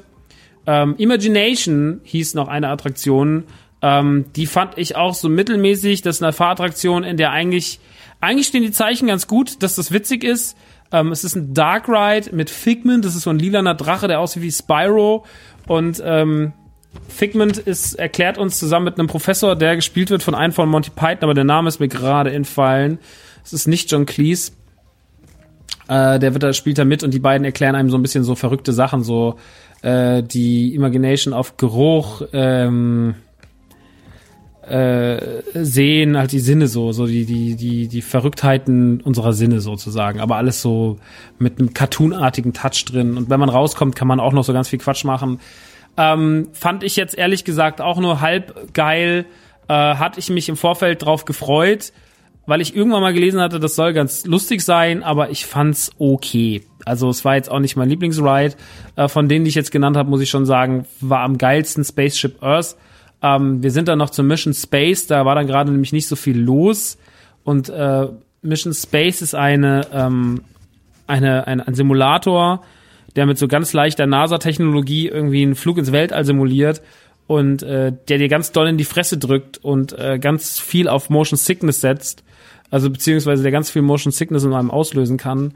Und das war wirklich scheiße. Also das war wirklich, wirklich ähm, nicht gut, weil ich bei sowas doch anfällig bin. Ich fahre auch keine Spinning Rides, ähm, habe ich keinen Bock drauf. Und ähm, man kommt da rein, man kriegt wahnsinnig viel Sicherheitshinweise. Das ist die einzige Bahn, der ich jemals drin war, in der man am Anfang noch extra ein Ding in die Hand gedrückt bekommt, wo man nochmal darauf hingewiesen wird, wie gefährlich der Ride eigentlich ist, wo man sich ja dann eh schon mal sehr, sehr beruhigt äh, fühlt. Ähm, und dann saßen wir da drin und dann sind wir da rein und dann war, lagen da Kotztüten aus. Und dann habe ich mir auch gedacht, wow, das ist wirklich äh, nicht so cool. Und dann haben wir das halt gemacht und man steuert dann so ein bisschen mit. Die Rakete muss Knöpfchen drücken, wenn man es gesagt bekommt und sowas. Man geht halt auf eine Mission und kriegt da so ein bisschen seine Infos und das ist so ein bisschen Simulator. Ja, es war ganz okay, aber äh, auch jetzt nicht das, was ich mir erhofft habe. Ähm, der Testtrack ist gerade dicht. Das ist so eine so ein Ride, den habe ich nochmal auf YouTube dann angeguckt, ein POV-Video. Sah ganz lustig aus und äh, der ist aber gerade zu. Äh, dann gab es noch die drei Caballeros Dark Ride Bahn, die sind wir aber nicht mehr gefahren. Und bei Anna und Elsa, äh, dem, ähm, wie hieß der Frozen After oder sowas, ist so nochmal eine, eine ähm, in dem Norweger Park ist ein, ein Ride, ähm, da kann man ähm, mit Anna und Elsa äh, sozusagen die Geschichte von Frozen nochmal erleben. Und da hatte ich eigentlich total Bock drauf, weil ich ja Frozen-Fan bin. Aber da war leider immer 60, 70 Minuten Anstehzeit. Und die hatten wir leider nicht mehr, weil das ja der letzte Tag war. Ähm, danach geht dann der Showcase Plaza los und das ist dann so eine, oder das World Showcase. Ähm, und das ist eigentlich ganz schön, weil da sind dann verschiedene Städte, nämlich Mexiko, Norwegen, China, Deutschland, Italien, Amerika, Japan, Marokko, Frankreich, äh, haben United Kingdom, International Gateway, ach so, das war noch so ein Ding, und Kanada haben dann da so wie so kleine, ja, so, ähm, ihr kennt das aus dem Europapark, so kleine Einblicke in die Länder, so. Ähm, hat sehr krasse Europapark-Vibes, ist sehr liebevoll gemacht. Der Europapark ist ja auch ein sehr, sehr liebevoll gemachter Park. Ähm, das fand ich ganz schön. Da war dann noch so ein Kunstmarkt drumherum. Da gab es auch viel gutes Essen, hatte ich das Gefühl. Da waren interessante Stände mit ganz viel Kleinigkeiten und kulturelle Sachen. Man läuft um diesen riesigen See. Leider waren wir ein bisschen in Panik, dass wir nicht mehr rechtzeitig zum Hotel kommen und so einen Flug bekommen und so weiter und so fort. Deswegen ähm, sind Kompletz und ich da eher einfach nur drum rumgerannt ähm, wir haben es uns aber angeguckt und das fand ich sehr, sehr schön. Ähm, das ist, wenn ich zurückkomme nach Epcot, äh, auf jeden Fall was, was ich mir nochmal in Ruhe angucken will. Ansonsten muss man wirklich sagen, äh, ist das, ähm, ist es nix Dolles gewesen, aber äh, es wird auch gerade fleißig gebaut, die wissen das. Ähm, hier kommt zum Beispiel, ich sehe schon hier Guardians of the Galaxy Cosmic, ähm, äh, Cosmic Rewind kommt dahin und Play. Da sind schon direkt am Anfang zwei riesige Baustellen. In der Mitte wird gebaut. Also es wird überall äh, sind große Baustellen. Es wirkt ähm, wie eine, ja, es wirkt wie eine einzige Baustelle, Epcot. Und ähm, ja, es ist ganz nett, aber es ist gemessen an den anderen drei Parks und wir ziehen es ja jetzt von hinten nach vorne auf, ähm, um sozusagen zum Highlight hinzusteuern, nämlich nach Galaxy's Edge. Äh, wenn man das vergleicht, dann äh, ist das natürlich wirklich ziemlich, ziemlich schwach. Also da kann man auch in einen deutschen Vergnügungspark fahren. Für Epcot muss man nicht nach Amerika, sage ich euch ganz ehrlich. Ich glaube aber, dass das mal sehr, sehr cool war und ich glaube vor allem auch, dass das sehr, sehr cool wieder wird. Weil ich habe das Gefühl, und das ist immer so, äh, gerade bei Disney, Paris hat ja auch gerade das Problem, dass ein, zwei Ecken nicht mehr so up-to-date sind, dass man sich schon auch bewusst ist, äh, dass man dann was tun muss und dann wird halt auch mal Geld in die Hand genommen, wenn man welches hat. Paris hat ja jetzt wieder Geld und da wird jetzt gerade investiert, dass Paris wieder ein bisschen geiler wird. obwohl ich ja Paris, also da, die Kritik an Paris trifft ja hauptsächlich die Studios und gar nicht äh, den eigentlichen Park, weil der eigentliche Park ist wunderschön und steht dem auch dem amerikanischen in nichts nach, das muss man wirklich mal sagen. Ähm, deswegen, wenn ihr nach äh, Orlando kommt, könnt ihr Epcot äh, euch mal anschauen, nehmt das mit. Äh, wenn ihr eh ein paar Tage da seid, dann tut euch keinen Zwang an, aber erwartet eher nur Mittelmaß. Und wenn, dann konzentriert euch eher auf den Showcase um den See herum, weil das ist wirklich schön. Nehmt die guten Sachen mit, nehmt auf jeden Fall äh, Spaceship Earth mit, das hat wirklich ein bisschen was Kultiges, das fand ich schon ganz geil im Nachhinein. Ähm, Mission Space kann man machen, wenn man nicht so krass Motion Sickness anfällig ist. The Land, pff, weiß ich nicht, fand ich wirklich egal. Imagination fand ich egal. The Seas fand ich enttäuschend. Also, hm, ja, Mehr haben wir nicht geschafft. Wie gesagt, ich hätte halt mir gerne noch die zwei Sachen angeguckt mit den Caballeros und äh, das äh, Frozen-Ding, aber gut, so war es halt jetzt nicht. Shows haben wir uns generell gar keine angeguckt, also noch die Broadway-Show direkt am See und so. Also da sind schon richtig, richtig geile Sachen. Ähm, aber Highlight ist Epcot jetzt erstmal nicht. Und äh, Hetz und ich haben auf jeden Fall viele dumme Witze bei Epcot gemacht. Aber lasst uns auch da an dieser Stelle einen Haken an den Epcot-Park machen. Was steht eigentlich nochmal Epcot? Ich habe das das wird nirgendwo erklärt. Irgendein Junge hat es im Zug gesagt. Experience Person Computer of the Future, was weiß ich. Fuck it. Ähm, kommen wir zum drittspektakulärsten Park des, äh, des, von Disney World. Kommen wir zu Animal Kingdom. Animal Kingdom, habe ich ja vorhin schon gesagt, ist eine Mischung aus Zoo und ähm, ich muss mir ja schon mal die Mappe raussuchen. Das hilft nämlich sehr, merke ich gerade. Magic Kingdom ist eine Mischung aus Zoo und Vergnügungspark und unterteilt sich äh, und in verschiedene Welten. Ähm, einmal äh, Dinoland, also einmal gibt's da Dinoland. Ähm, das ist mega. Das sind das ist alle, alles basiert darauf so ein bisschen auf Dinos. Natürlich gibt's da keine echten Dinos, aber es gibt eine sehr sehr schöne Attraktion zu dem Film Dinosaur. Den kennt ihr vielleicht noch von Disney ähm, äh, gepaart mit einem mit einem Amusement Park im klassischen Sinne von so einem von so einem Jahrmarkt ähm, mit alles in der Dino-Thematik. Den fand ich sehr sehr cool. Ähm, die Dino-Attraktion komme ich gleich zu. Es gibt Discoveryland, äh, das ist halt der Hauptteil. So, da gibt's so ein bisschen Länder, ist alles so ein bisschen äh, König der Löwen-artig aufgezogen ähm, mit dem großen großen Baum in der Mitte, aber da sind auch hauptsächlich die die Merchandise-Läden. Es gibt, wenn ihr reinkommt, Oasis, das kriegt ihr aber fast gar nicht mit. Das sind nur so ein paar Gehege und auf dem Weg zu den äh, zum zum Baum ist es halt unterwegs. Liegt es halt rechts oben findet ihr Asia, da ist dann auch nochmal eine Parkanlage. Da ist ein sehr sehr guter Ride, äh, über den wir auch gleich sprechen werden, nämlich den ähm, den Everest Ride. Wie heißt der nochmal? Nicht Kilimanjaro, sondern Himalaya Ride. Der ist krass, geile Achterbahn. Äh, außerdem ist da die Kilimanjaro-Bahn, so, so eine Safari im Auto. Äh, darüber werde ich auch noch gleich ein, zwei Dinge verlieren. Ähm, es gibt America, Afrika. In Afrika gibt es. Was war denn eigentlich in Afrika?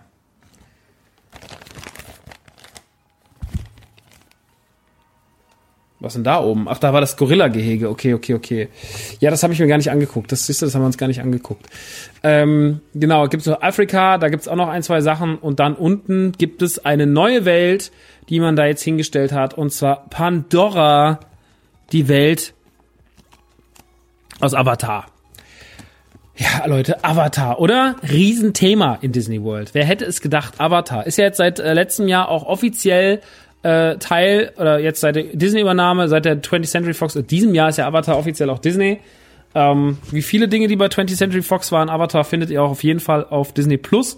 Äh, aber das habe ich ja schon geredet in der vorletzten Folge. Ähm, und ich bin ehrlich, ich finde Avatar habe ich damals im Kino geguckt, fand es ein fas- faszinierendes Franchise, beziehungsweise fand ich ein faszinierendes, faszinierendes Erlebnis. Aber als Franchise ist es mir trotzdem so scheißegal, ne? Also es ist wirklich einfach scheißegal. Es ist, es gibt mir gar nichts. Das macht aber nichts, weil es trotzdem äh, cool ist äh, und den Film mal zu gucken. Das war das größte 3D-Erlebnis, was das Kino je hatte in den letzten zehn Jahren. Also der einzige Film, der in 3D irgendwie einigermaßen Sinn gemacht hat, war Avatar. Wann kam der? 2008, das ist ja schon über zehn Jahre her. Ähm, soll jetzt auch irgendwann hat wieder James Cameron, wenn die Technik weit genug ist, auch in den nächsten Jahren kommt ja dann der zweite Mal. Und in den nächsten 40, 50, 60 Jahren wird dann vielleicht auch mal diese Trilogie abgeschlossen sein. Aber ähm, ja, das ist die letzte Welt, aber auch die spektakulärste Welt. Mm, Wir gehen mal so, wie wir vorge... Also wir sind erstmal einfach losgelaufen und wollten uns erstmal Pandora anschauen. Wir wollten einfach mal gucken, wie es da aussieht, weil das klang erstmal alles ziemlich geil. Also sind wir rein, der Eingang ist relativ unspektakulär, dann lauft ihr durch diese leichte Gehegegegend und dann kommt ihr äh, an dem großen Baum raus. Der große Baum ist umgeben von Restaurants und äh, Merchandise-Artikelläden, die sind links und rechts davon verteilt. Der Baum steht sehr frei, also dass dahinter nichts ist, dass ihr dahinter auch nur freien Himmel seht, sonst wäre es ja doof, wenn die Gegend den Baum verschlucken würde. Deswegen steht er auf einem freien großen Feld, auf so einem Felsen. Das ist ein künstlich äh, angelegter Baum, ist auch kein echter Baum. Äh, sieht aber sehr, sehr, sehr beeindruckend aus, wird auch abends so angestrahlt. Das kennt man ja vom Schloss, dass darauf so Projektionen sind. Ähm, auf dem Baum sind so Schnitzungen rein, so, die so auf König der Löwen-Anspielungen und sowas sind, ähm, die sich dann abends auch bewegen durch die Anstrahlung. Also das ist sehr, sehr, sehr, sehr schön gemacht. Ihr lauft dann nach links rein, ihr lauft am links am Baum vorbei, geht's hinten lang runter nach Pandora. Pandora ist äh, sehr, sehr, sehr, sehr neu. Ich glaube, es ist letztes Jahr gebaut worden oder letztes Jahr fertig geworden, wenn ich mich nicht täusche. Ich will meine Hand nicht ins Feuer legen.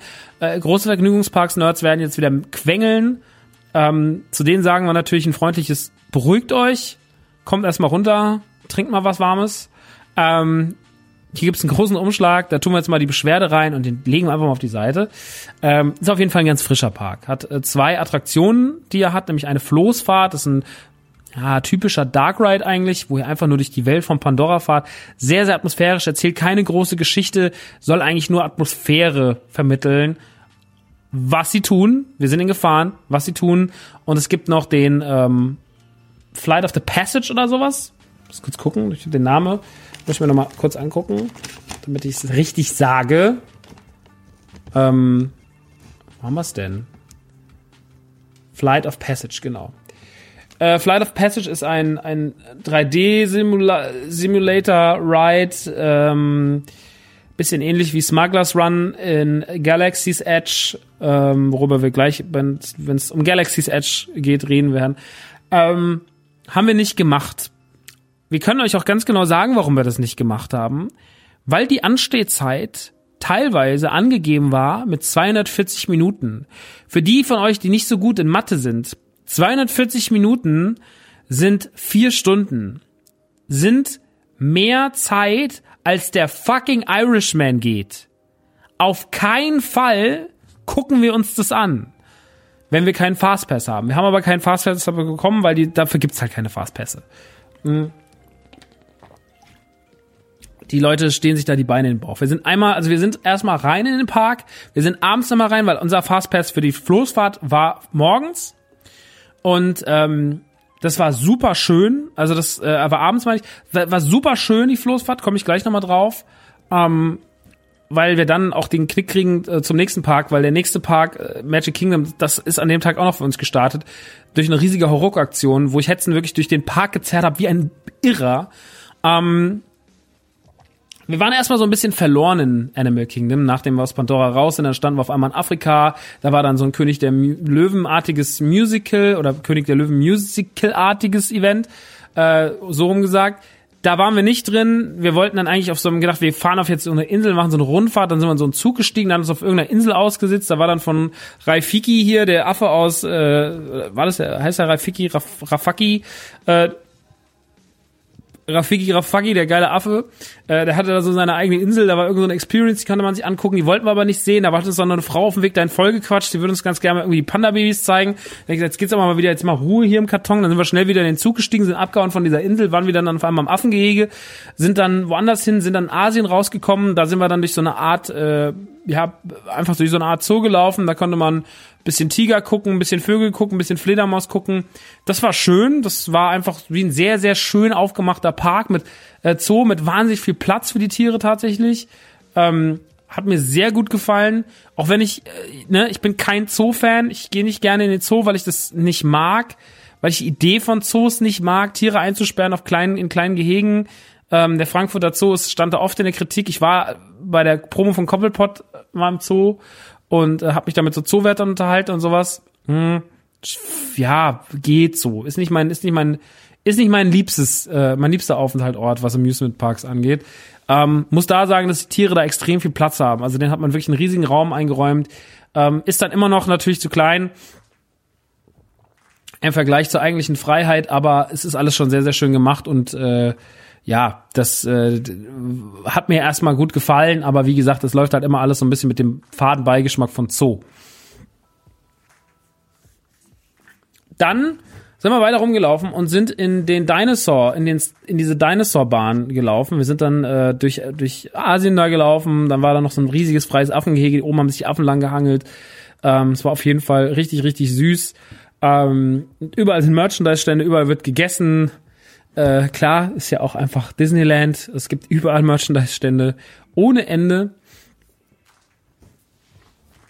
Und dann kamen wir in diesen Dino-Park. Und bis dahin war meine Laune so ein bisschen so, hm, war der zweite Tag.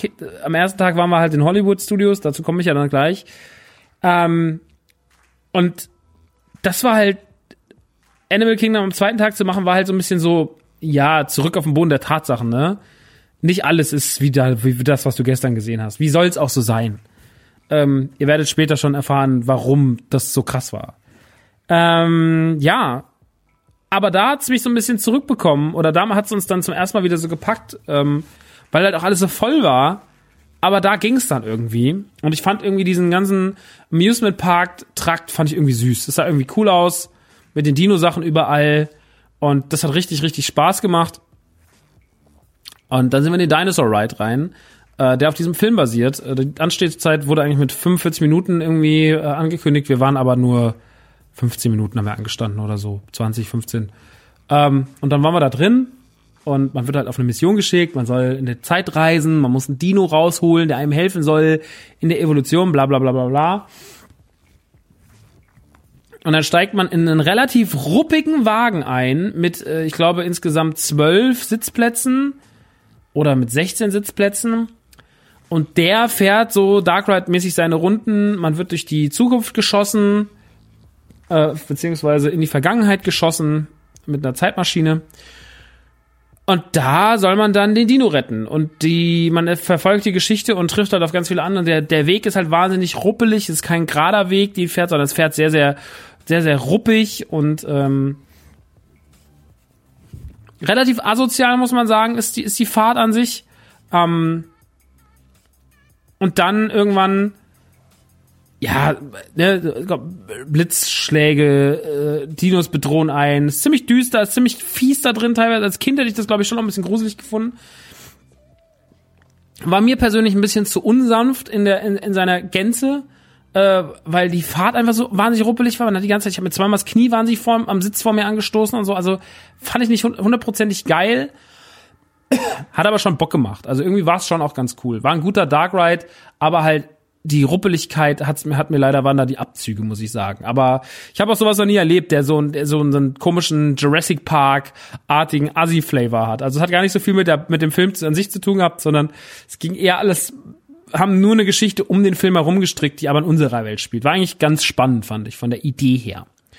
Ähm, also kann man auf jeden Fall mal machen. Und danach waren wir dann irgendwie äh, haben wir ein bisschen Merchandise gekoppt noch, weil wir noch einen ganz guten Merchandise-Laden entdeckt haben. Da gab es dann so DuckTales-Figuren zu den neuen DuckTales, die fand ich ganz, ganz toll. Habe ich erstmal ähm, Quack den Bruchbelohn die Beine abgerissen und sowas beim Auspacken. Also 100%ig gute Arbeit auch von mir. An dieser Stelle Shoutouts, habe natürlich zu Hetzen gesagt, ja, ist ein Stecksystem, ist kein Problem. Natürlich kein Stecksystem, wissen wir alle. Ähm, dann sind wir in die Himalaya-Bahn.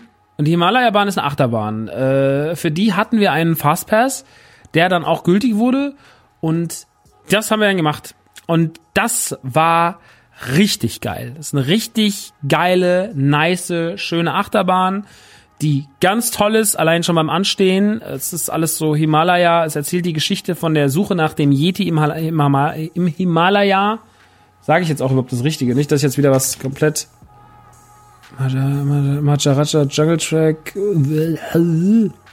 Expedition Forest Everest Legend of the Forbidden Mountain. Genau. Äh, Expedition Everest heißt das Ganze. Und ihr begebt euch in einer Gondel auf die Suche nach dem Yeti, den ihr dann noch findet. Und das ist so geil gemacht. Also ihr fahrt erstmal und dann fährt, fahrt ihr um eine Ecke und auf einmal seht ihr, dass die Schiene kaputt ist. Dass die hochgebogen ist, als hätte die jemand zerstört. Dann schreit jemand, Yeti schreit, dann fährt die Bahn auf einmal rückwärts in eine andere Richtung, aus, aus, aus ihr gekommen seid. Also die Schienen verändern sich im Hintergrund. Und dann seid ihr auf einmal in einer finsteren Höhle, in der Rückwärtsfahrt. Dann seid ihr, hängt ihr da kurz fest. Dann seht ihr den Schatten vom Yeti, der äh, schon wieder was kaputt macht, der schon wieder irgendwie die, die äh, Schienen durchbiegt und schreit und dann fahrt ihr eigentlich nach unten im Sturzflug und macht eine, nochmal eine richtige Achterbahnfahrt, die dann auch ins Dunkle kurz geht mit einem großartigen Yeti-Effekt, äh, der euch richtig krass erschreckt. Also es ist wahnsinnig, wahnsinnig, der euch viel zu nahe kommt gefühlt. Ähm, und das ist ein geiler Ride. Und da ist halt wieder der Kniff. Und dafür liebe ich Disneyland und dafür liebe ich äh, Disney World. Die meisten Bahnen haben so einen geschickten Kniff in der Story, das ist einfach mehr erzählt als andere Bahnen. Ähm, also auch dieses ganze da durchlaufen, wie sie dieses kleine Himalaya-Museum und sowas aufgezogen haben. Traumhaft schön. Es sieht so gut aus. Es ist so schön gemacht. Ähm, überall sind kleine Erklärungen und, und auch und Zeichnungen und wirklich so, es wirkt wie so ein, so eine Reise dahin. Und dann steigt in diese Bahn ein und natürlich ist es alles künstlich, aber trotzdem hat man es irgendwie geschafft, es schön einzufangen, schöne Bilder zu fangen, eine schöne Geschichte drumherum zu erzählen, die ordentlich zu erzählen, die aufwendig zu erzählen. Und da liegt die große Kunst äh, des Ganzen. Und deswegen lieben wir das sehr. Ähm, was uns dann zu einer anderen Attraktion führt, zu der es uns danach getrieben hat. Und die hat mir nicht so gut gefallen. Ähm, jetzt muss ich mal ganz kurz gucken, wie die heißt. Die liegt in Afrika, ne? Das war eine Afrika-Attraktion. Der Kili, die Kili, Kilimanjaro Safari. Ihr kennt ja solche Safari-Parks, wo man äh, in so einen Bus steigt und dann sind da große äh, Landschaften und man fährt so durch ähm, und kriegt dann von jemandem erklärt, was hier eigentlich los ist und so. Und so ist es da auch. Ihr steigt in ein riesiges Gefährt ein. Das ist ein riesiger Truck. Ähm, ein riesiger Truck. Und dieser Truck fährt durch verschiedene Abschnitte, in denen gibt es Elefanten, Löwen, ähm, verschiedene Affen, Nashörner, beziehungsweise Nilpferde ähm, und so weiter und so fort. Also ganz viele Tiere, Antilopen und so weiter und so fort. Und das fand ich eigentlich ganz gut, aber wir haben da zweieinhalb Stunden angestanden. Und zweieinhalb, zweieinhalb Stunden anstehen machen mit deinem Kopf nichts Gutes. Du wirst einfach verrückt. Du wirst, wenn du zweieinhalb Stunden irgendwo anstehst, verrückt. Und vor allem die Fastpässe werden halt die ganze Zeit bevorzugt behandelt, weil es sind halt die Fastpässe, das ist ja klar. Und dann siehst du halt, wie die ganze Zeit Leute im Fastpass an dir vorbeilaufen und du stehst da und stehst dir die Beine in den Bauch und du kommst da nicht rein und es nervt dich. Und du siehst, dass sie auch irgendwie beim Einladen Fehler machen, dass der irgendwie ein Ding gar nicht frei ist und keiner weiß, warum ab und zu steigt dann doch mal jemand darüber ein, als kaputt ist es auch nicht. Keine Ahnung. Sehr, sehr schräges System. Sollte man bei so großen Mengen an Leuten, die da rein wollen, besser im Griff haben. Ähm, es ist generell fragwürdig, wie man sowas findet. Es sind halt wahnsinnig weite Landschaften, die man durch die man da fährt. Man hat das Gefühl, die Tiere haben schon sehr, sehr, sehr viel Platz. Ähm, also es sieht alles sehr gut angelegt an, alles sehr groß an, alles sehr großzügig auch aus für die Tiere. Der Beigeschmack vom Zoo bleibt trotzdem der. Ähm, sie erklärt das ganz gut. Also wir hatten eine Fahrerin, die fährt dann da durch und erklärt es dabei, finde ich auch eine extreme Leistung. Sie hatte eine ganz ruhige Stimme. Ähm, sie sah gar nicht so aus, also sie hatte eine ganz schöne, ruhige Stimme. Also es war eine Stimme, die passte äh, nicht zu ihrer optischen Erscheinung, weil sie eher sehr, sehr groß und robust war, aber das war irgendwie, dann sprach sie mit so einer zarten Mädchenstimme und hat sie dann da in so einer ganz langsam, äh, fast schon erotisierend durch diesen Park geführt. Das fand ich irgendwie ganz nett. Und ähm, also das Anstehen hat's halt irgendwie kaputt gemacht, muss ich wirklich sagen. Ähm, ich war so sauer, dass ich den Ride gar nicht mitbekommen habe, beziehungsweise erst danach begriffen habe, dass es eigentlich ganz okay war. Ähm, ja, es ist halt wie durch den Zoo zu fahren. Ob man das unbedingt braucht, muss jeder für sich selber entscheiden. Das liegt wirklich daran, ob man darauf Bock hat oder nicht. Ich fand's okay, es war jetzt nicht mein Highlight und vor allem nicht für die Anstehzeit. Ähm, danach haben wir uns äh, kurz beruhigt. Ich habe mir Erdbeeren gekauft, die viel zu teuer waren, aber dafür noch nicht reif. Super, auch mega. Fünf Dollar für sechs Erdbeeren, warum auch nicht? Ähm, die Stein, die knüppelhart sind, aber ich habe sie gegessen und ich gedacht habe, ich habe hier sechs Dollar, ich habe hier sechs Dollar gezahlt für fucking Erdbeeren, die werden jetzt reingenascht. Ähm, und dann sind wir nochmal in den, in den Everest gegangen. Ähm, weil dann wurde es so langsam dunkel und der Park leerte sich so ein bisschen. Die Anstehzeit beim Everest war nicht mehr so gut, war nicht mehr so groß. Stand eine halbe Stunde, hat Hetzen gesagt, ey, es hat mir so gut gefallen, können wir nochmal rein? Ich sage, ja, okay, alles klar, machen wir. Und dann kamen wir auf eine Idee. Da haben wir nämlich so langsam hat sich so eine Idee, weil ich habe gesagt, welcher Park hat er eigentlich länger auf? Welchen Park können wir denn heute mit unserem Ticket rein? Dann sagt er, hey, wir haben heute zwei Stunden mehr Magic Kingdom, wenn wir wollen. Mhm, mhm, mhm. Bis wann? Ja, bis elf. Okay, alles klar. Ähm, und dann habe ich gesagt, gut, dann behalten wir das jetzt mal im Hinterkopf. Aber ich würde sagen, wenn wir hier fertig sind und wenn wir unsere Pandora äh, Flows hinter uns haben, geht's direkt im Bus nach Magic zu Magic Kingdom und dann wird der noch geentert so, weil wenn alle rausgehen, dann gehen wir da rein. Okay, alles klar. Also sind wir nochmal in Everest, nochmal in Everest genossen. Dann sind wir zurück nochmal nach Pandora gelaufen, auf die andere Seite vom Park. Sind dann da in diese, ins gerade frisch beleuchtete, weil es dunkel war, Pandora gelaufen, was extrem toll aussieht. Also Pandora scheißegal, ob ihr Avatar mögt oder nicht, aber was, wie schön geil optisch Pandora ist, vor allem im Dunkeln, großartig. Also es sieht schon im Hellen toll aus, aber es sieht im Dunkeln wirklich unfassbar aus. Guckt euch das, wenn ihr da sein solltet in eurem Leben, auf jeden Fall im Dunkeln an. Lohnt sich, egal ob ihr Fan seid oder nicht, ist wirklich grandios, finde ich geil. Ähm, und da sind wir in dieser Floßfahrt äh, gefahren. Sehr, sehr entspannter Dark Ride, habe ich ja vorhin schon gesagt. Und der ist wirklich zauberhaft schön gemacht. Der ist sehr, sehr modern hat äh, die, nur wenige Animatronics drin, die aber krass sind, weil ich finde, Disneyland hat die krassesten Animatronics. Und generell zum Beispiel lauft ihr unter Blättern durch, fahrt ihr unter Blättern durch und oben auf den Blättern seht ihr, die sind so leicht beleuchtet, also ihr könnt so ganz leicht nur die Fußspuren erkennen, die darauf rumlaufen. Und wenn die Fußspuren aber auch draufspringen oder sich bewegen, dann bewegen sich auch die Blätter. Und damit erzeugen sie wirklich eine extrem schöne, zauberhafte Atmosphäre, die ein ganz neues Level angeht, abgibt, was Dark Rides angeht. Also das, ähm, wenn ich das jetzt, ich meine, was bin ich in meinem Leben oft für Dark Rides oft gefahren? Hollywood Tours äh, in, in, in, im Phantasialand oder äh, die Geisterrikscha oder auch die Geisterbahn im, im Europapark oder sowas. Das ist halt ein anderes Niveau. Ne? Deswegen ist Disney World Disney World, so, weil es halt so krass ist, was sowas angeht. Und weil die Dark Rides so mega sind. Äh, deswegen das Ding unbedingt auschecken, wenn ihr es tun könnt. Wie gesagt, den Flight of Passage haben wir nicht gemacht. Ähm, mir wurde dann auch gleich geschrieben, ja, aber musst du machen, ist der beste Ride im Park für vier Stunden in der Welt. Also nur, ganz ehrlich, wenn ich danach Riley Reed in die Fresse spritzen darf, dann stelle ich mich auf vier Stunden irgendwo an. Ansonsten auf keinen Fall. Fuck you. Auf keinen Fall. Stell, sorry, aber wenn danach nicht gebumst wird, stelle ich mich nirgendwo vier Stunden an. Und nach vier Stunden anstehen, habe ich keine Lust mehr zu bumsen. Also so wichtig kann es nicht sein. Scheiß auf Flight of Passage. Wir ziehen ab. Wir gehen raus aus Pandora. Äh, wir haben alles, wir haben alles erlebt. War wahnsinnig schön, wahnsinnig schöner Park äh, bei Nacht, dieses Pandora-Dings, wirklich extrem geil, aber die Anstehzeiten auch zu dem Zeitpunkt bei Flight of Passage immer noch bei über zwei Stunden. Leider für uns ein No-Go, äh, haben wir keinen Bock drauf. Gut, wir verlassen also den Park gegen Viertel vor acht abends am, mm, wann war das? Am Mittwoch? Mittwochabend verlassen wir den Park äh, und fahren noch mit dem Bus nach Magic Kingdom, weil dort ab 21 Uhr uns ein exklusiver Zugang oder beziehungsweise den Hotelgästen von dem All-Star Resorts und noch von ein, zwei anderen Hotels exklusiver Zugang zu verschiedenen Bahnen gewährt wird. Und auch im Magic Kingdom gibt es ja einige Bahnen. Ich hole mal ganz kurz das Prospekt raus. Ich habe sogar den, den deutschen hier, den Deutschkatalog. Ähm, gibt es einige Pass äh, Bahnen, die sehr, sehr heiß begehrt sind. Äh, zum Beispiel äh, die Flucht der Karibik. Ja? Äh, Flucht der Karibik ist heiß begehrt. Oder ähm, Space Mountain ist heiß begehrt.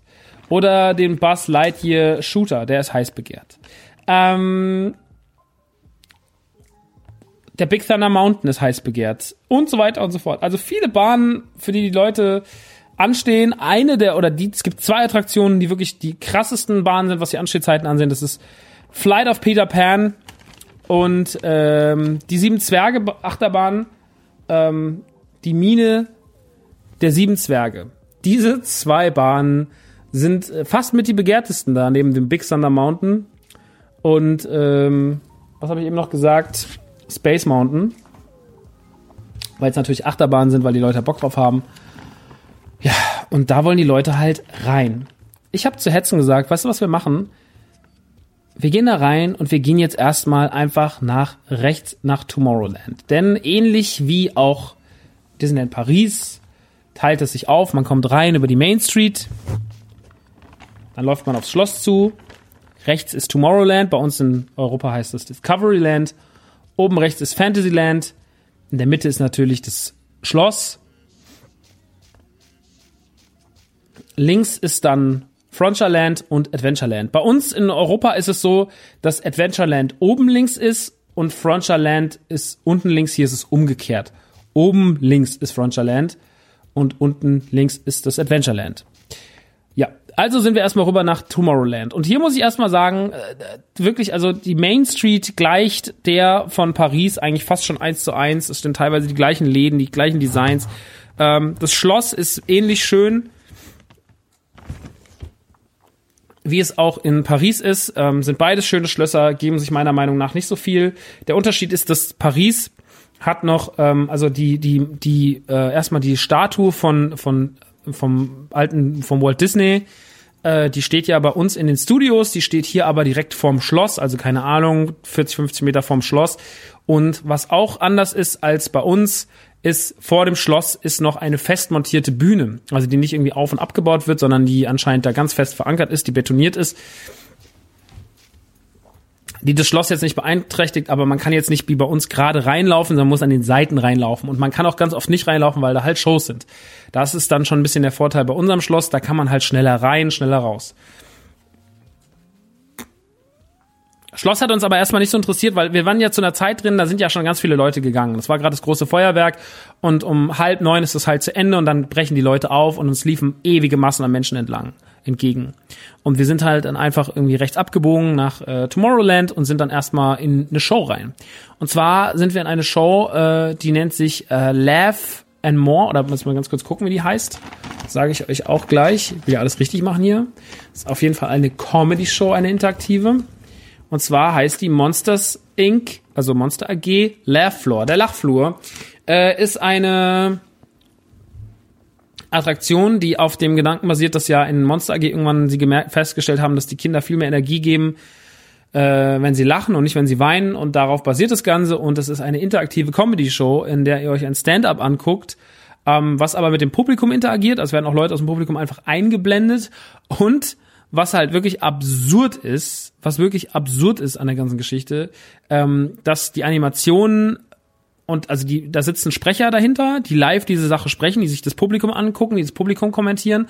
Und das ist aber alles in den Bewegungen der Figuren mit drin. Die zeigen auch wohin, die zeigen auch Sachen. Also es ist wirklich verrückt, ähm, wie das funktioniert. Die Technik ist großartig, weil es sozusagen eine, eine, eine eins zu eins Direktanimation ist, direkt auf das, was gerade gesagt wird.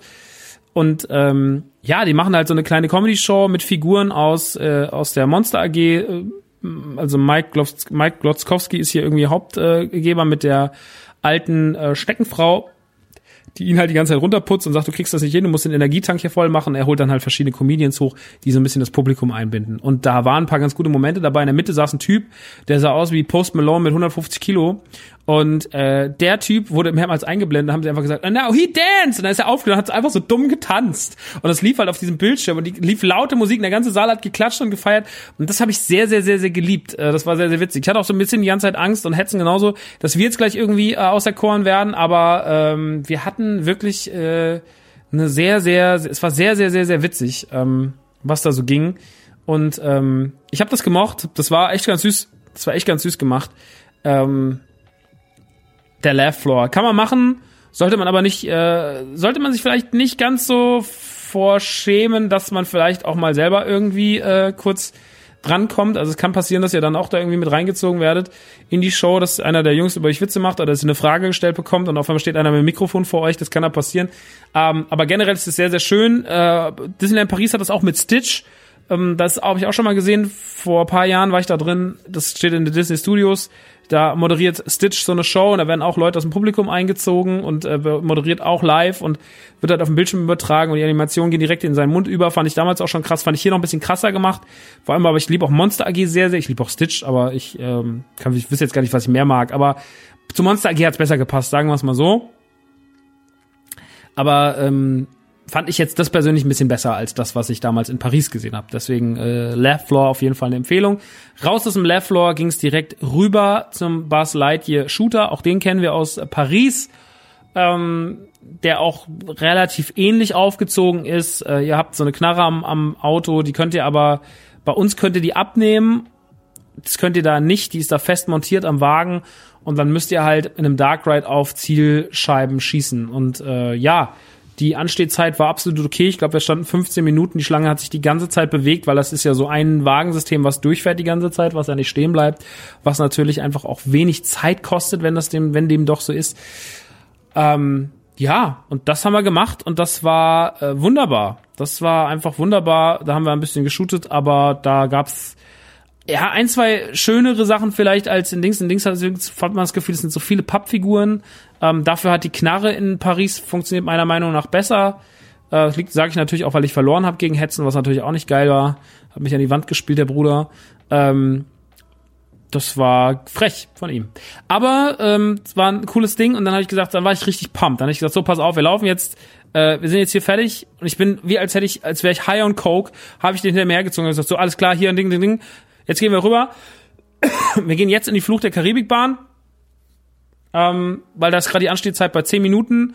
Das machen wir und dann äh, gehen wir rüber in Big Thunder Mountain und dann gehen wir rüber äh, noch irgendwo anders hin. Dann versuchen wir noch in die Zwerge oder Peter Pan zu kommen, weil das sind jetzt zwei der beliebtesten Attraktionen, was die Anstehzeiten angeht. Alles klar. Ich den Bruder in der Meer gezogen, er noch schnell sein Foto am Schloss geschossen. Hey Bruder, lass mich kurz, Alter, ich muss kurz warten, Alter. Alles klar, mach dein Foto, Foto am Schloss geschossen. War natürlich wahnsinnig schön beleuchtet. Dann rübergelaufen nach äh, Discoveryland. Nein, wie heißt nochmal? Adventureland. In Adventureland gibt's auch verschiedene Attraktionen, die wir uns aber alle nicht angeguckt haben. Äh, also es gibt noch eine, so eine, so eine, so eine, auch so eine, ja, so eine Safari mit dem Boot. Ähm, die gibt's da, die haben wir nicht gemacht. Es gibt diesen Aladdin Ride, den gibt's ja auch bei uns in Studios in Europa. Ähm, ansonsten gibt's da halt viele so, ja, äh, pf, entweder so ein bisschen arabisch angehauchte Sachen, ne, so arabische Nächte, äh, Aladdin-Style, ähm, das geht alles über in so ein bisschen so einen Himalaya-Touch nochmal, mit so, oder Maya-Touch eher, Maya-Touch mit so, mit so Tempeln und sowas. Und dann geht's eigentlich in einen Piratenteil über, wo ihr dann Flucht der Karibik fahrt. Flucht der Karibik ist ein ewig alter Dark Ride, auf dem die Filme basieren tatsächlich. Äh, es ist ja die verrückte Geschichte des äh, Pirates of the Caribbean. Ähm, zuerst als Fahrgeschäft existiert hat und dann später erst als Film umgesetzt wurde. Das Prinzip haben sie ein paar Mal probiert. Ähm, Stichwort Tomorrowland, Stichwort, äh, Stichwort ähm, Haunted Mansion, Geisterhaus mit Eddie Murphy. Hm. Dass man versucht hat, diesen ganzen Sachen irgendwie äh, noch eine Bahn zu geben. Richtig äh, einen Film zu geben zur Bahn. Geglückt ist das eigentlich in erster Linie bei Flucht der Karibik am besten. Und am meisten ist es dann auch eines der größten Disney-Franchises geworden der letzten Jahre. Inzwischen gibt es fünf Filme, von denen aber eigentlich zwei mindestens nicht gut sind. Ähm, eher sogar drei. Äh, aber die ersten beiden sind sehr, sehr toll. Die mag ich. Und natürlich hat man die Bahn jetzt inzwischen auch ein bisschen angepasst. Man hat Captain Jack Sparrow reingepackt. Ähm, es gibt noch eine Figur, die heißt Red, die ist noch mit drin. Und ähm, ich muss ehrlich sagen, da finde ich Paris Flucht der Karibik fast ein bisschen besser. Ich habe das Gefühl, die geht noch ein paar Minuten länger und irgendwie ist die Geschichte da schöner erzählt und auch liebevoller. Also ich mag allein schon, wie man rausfährt. Ähm, ich finde auch den Anstehbereich irgendwie geil in Paris. Da ist ja noch ein ist ja noch ein Restaurant mit eingebaut, von dessen Seite man eigentlich die ganze Zeit die Boote reinfahren sieht und sowas. Ich bin ein bisschen Fan davon, muss ich ehrlich sagen. Und deswegen habe ich auch ein bisschen ähm, habe ich auch ein bisschen Liebe für, äh, für Fluch der Karibik generell, für die Bahn. Aber ich habe ein bisschen mehr Liebe für Paris, muss ich an dieser Stelle sagen. Tut mir leid, äh, aber in der Hinsicht hat Orlando nur eine 8 von 10 abgeliefert und Paris meiner Meinung nach eine 10 von 10. Gefällt, ist einfach noch ein bisschen umfangreicher, ist einfach noch ein bisschen schöner, ist einfach noch ein bisschen atmosphärischer. Und ich bin ja auch in äh, Paris jetzt letztens zehnmal, äh, zehnmal nicht, aber viermal gefahren. Ähm, und das ist, gefällt mir einfach sehr, sehr gut. Also Fluch der Karibik ist generell zu empfehlen. Aber dafür müsst ihr nicht nach Orlando. Das könnt ihr auch in Paris sehr, sehr schön erleben. Und vielleicht sogar ein bisschen besser. Äh, dann sind wir hoch zu Big Thunder Mountain. Eine Achterbahn im, äh, ja, die kennen wir ja auch aus Paris. Äh, bin ich jetzt eigentlich schon seit Jahren nicht mehr gefahren. Dann entweder, wenn ich da war, war sie zu oder sie war einfach, hatte 120 Minuten Anstehzeit, hatte ich keinen Bock drauf, haben wir uns dann geschenkt. Dieses Mal war es so, dass wir, ähm, dass wir sehr, sehr, sehr eine sehr, sehr, sehr äh, geile Zeit hatten, nämlich 20 Minuten Anstehzeit, war geil. Ähm, ich war in dem Moment super kritisch, hab da rumgenörgelt, hab gesagt, hey, weiß nicht, was fahren sollen. Hätte uns ein bisschen genervt, tut mir sehr leid, äh, aber auf jeden Fall hatte der Bruder recht behalten, denn wir sind dann da eingestiegen und waren dann wirklich in 20 Minuten durch und hatten wirklich, war ein extrem guter Ride, extrem schöne, smooth, gut gemachte Achterbahn in diesem Berg, die Westernwelt, sehr, sehr, sehr schön, die Westernwelt generell gut. Ähm, und dann sind wir noch zu den sieben Zwergen gegangen in die Mine äh, wo die Anstehzeit bei 20, 30 Minuten stand, aber wir dann trotzdem fast eine Stunde angestanden haben. Und das war dann halt die letzte Bahn des Tages. Und ich muss sagen, ich äh, war dann auch wirklich im, war dann auch wahnsinnig fertig. Vor uns so eine kleine, äh, aufgegeilte Instagram-Alde, die Wimpern hatte, die so groß waren wie ein fucking Zirkuszelt und ähm, haben auch ein bisschen genervt. Also waren irgendwann auch ein bisschen müde, zu viel Kindergeschrei. Und es war dann die fünfte Attraktion, die wir da noch an dem Abend durchgeballert hatten. Und das haben wir dann aber noch gemacht. Eigentlich hieß der Park nur bis elf auf. Hätten uns dann vorgegangen, hat gefragt, ob die Bahn überhaupt so lange noch aufbleibt, weil die Schlange so ewig lang war. Und hat er gesagt, ja, ja, bleibt auf, weil es gab ja keine Fastpass-Schlange. Ähm, die Fastpass-Schlange macht halt immer so wahnsinnig viel lang, weil Fastpass halt einfach immer bevorzugt wird. Wenn da Leute stehen, kommen die rein und nicht die Leute, die links stehen. Wenn halt die Fastpass-Schlange irgendwie super lang ist, dazu komme ich dann gleich nochmal auf den zweiten Tag im Magic Kingdom, nämlich mit Peter Pan, und dann zieht sich deine Anstehzeit ins Endlose und dann hast du halt ein Problem. Und das nervt richtig doll. Naja. So kam es, dass wir an diesem Tag äh, aus der Schneewittchenbahn, mit der Schneewittchen, mit der Sieben Zwergebahn gefahren sind, die auch ähnlich funktioniert wie Big Thunder Mountain, nur halt im, äh, im Kostüm von, von den Sieben Zwergen ist sehr süß, ja. Ähm, kurz, man fährt dann ganz kurz durch die Höhle, sind alle sehr schön gemacht. Die arbeiten ja auch viel mit so Lichtern und äh, und ähm, Projektionen auf die Gesichter, so dass die Gesichter sich so schön smooth bewegen. Das kriegt natürlich dann was hin, was was eine Animatronic fast nicht schafft. So auch wenn ich sage, die Animatronics in Disneyland sind wahnsinnig hochwertig. Ich finde die Technik, die sie anwenden, äh, Figuren bewegen sich gepaart mit der ganzen äh, Projektion drauf. Ist toll gemacht, also sieht wahnsinnig gut aus. Die Höhle war sehr liebevoll. Der Ride war am Ende des Tages ganz okay, aber ich fand jetzt Big Thunder, Big Thunder Mountain oder auch den Everest tatsächlich besser. Und ähm, die Anstehzeit von teilweise auch drei Stunden, die da Leute absitzen für diese Bahn, die ist auf jeden Fall nicht nachvollziehbar. Das ist dann einfach der Hype, weil die sehr frisch dahin gebaut wurde. Ähm, damit sollte unser Mittwochabend enden. Ähm, wir waren dann auch, wir waren dann wahnsinnig müde. Es gab ja so, wir haben ja immer mal heimlich nachts den Stream angeschmissen. Äh, wir sind ja nachts im Park immer rumgelaufen, da war es dann bei euch vier Uhr nachts und wir sind halt irgendwie gerade in Galaxy Edge gewesen oder halt zu dem Zeitpunkt auch äh, gerade im am Schloss. Und wir sind dann zurückgelaufen nach den sieben Zwergen.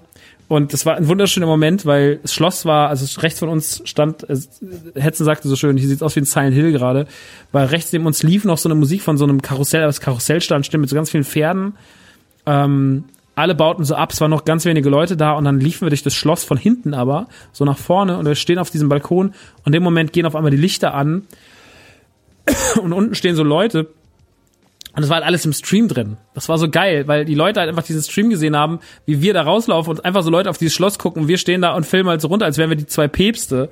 Und hinter uns dann noch so irgendwie die Glocke und keine Ahnung. Es war halt dann der Feierabend, der eingeleitet wurde um halb zwölf, noch mit so einem bisschen Lichtshow und so. Und da waren nicht mehr viele Leute, aber es war halt noch mal ein bisschen aufwendig. Und das äh, hat uns sehr gefreut.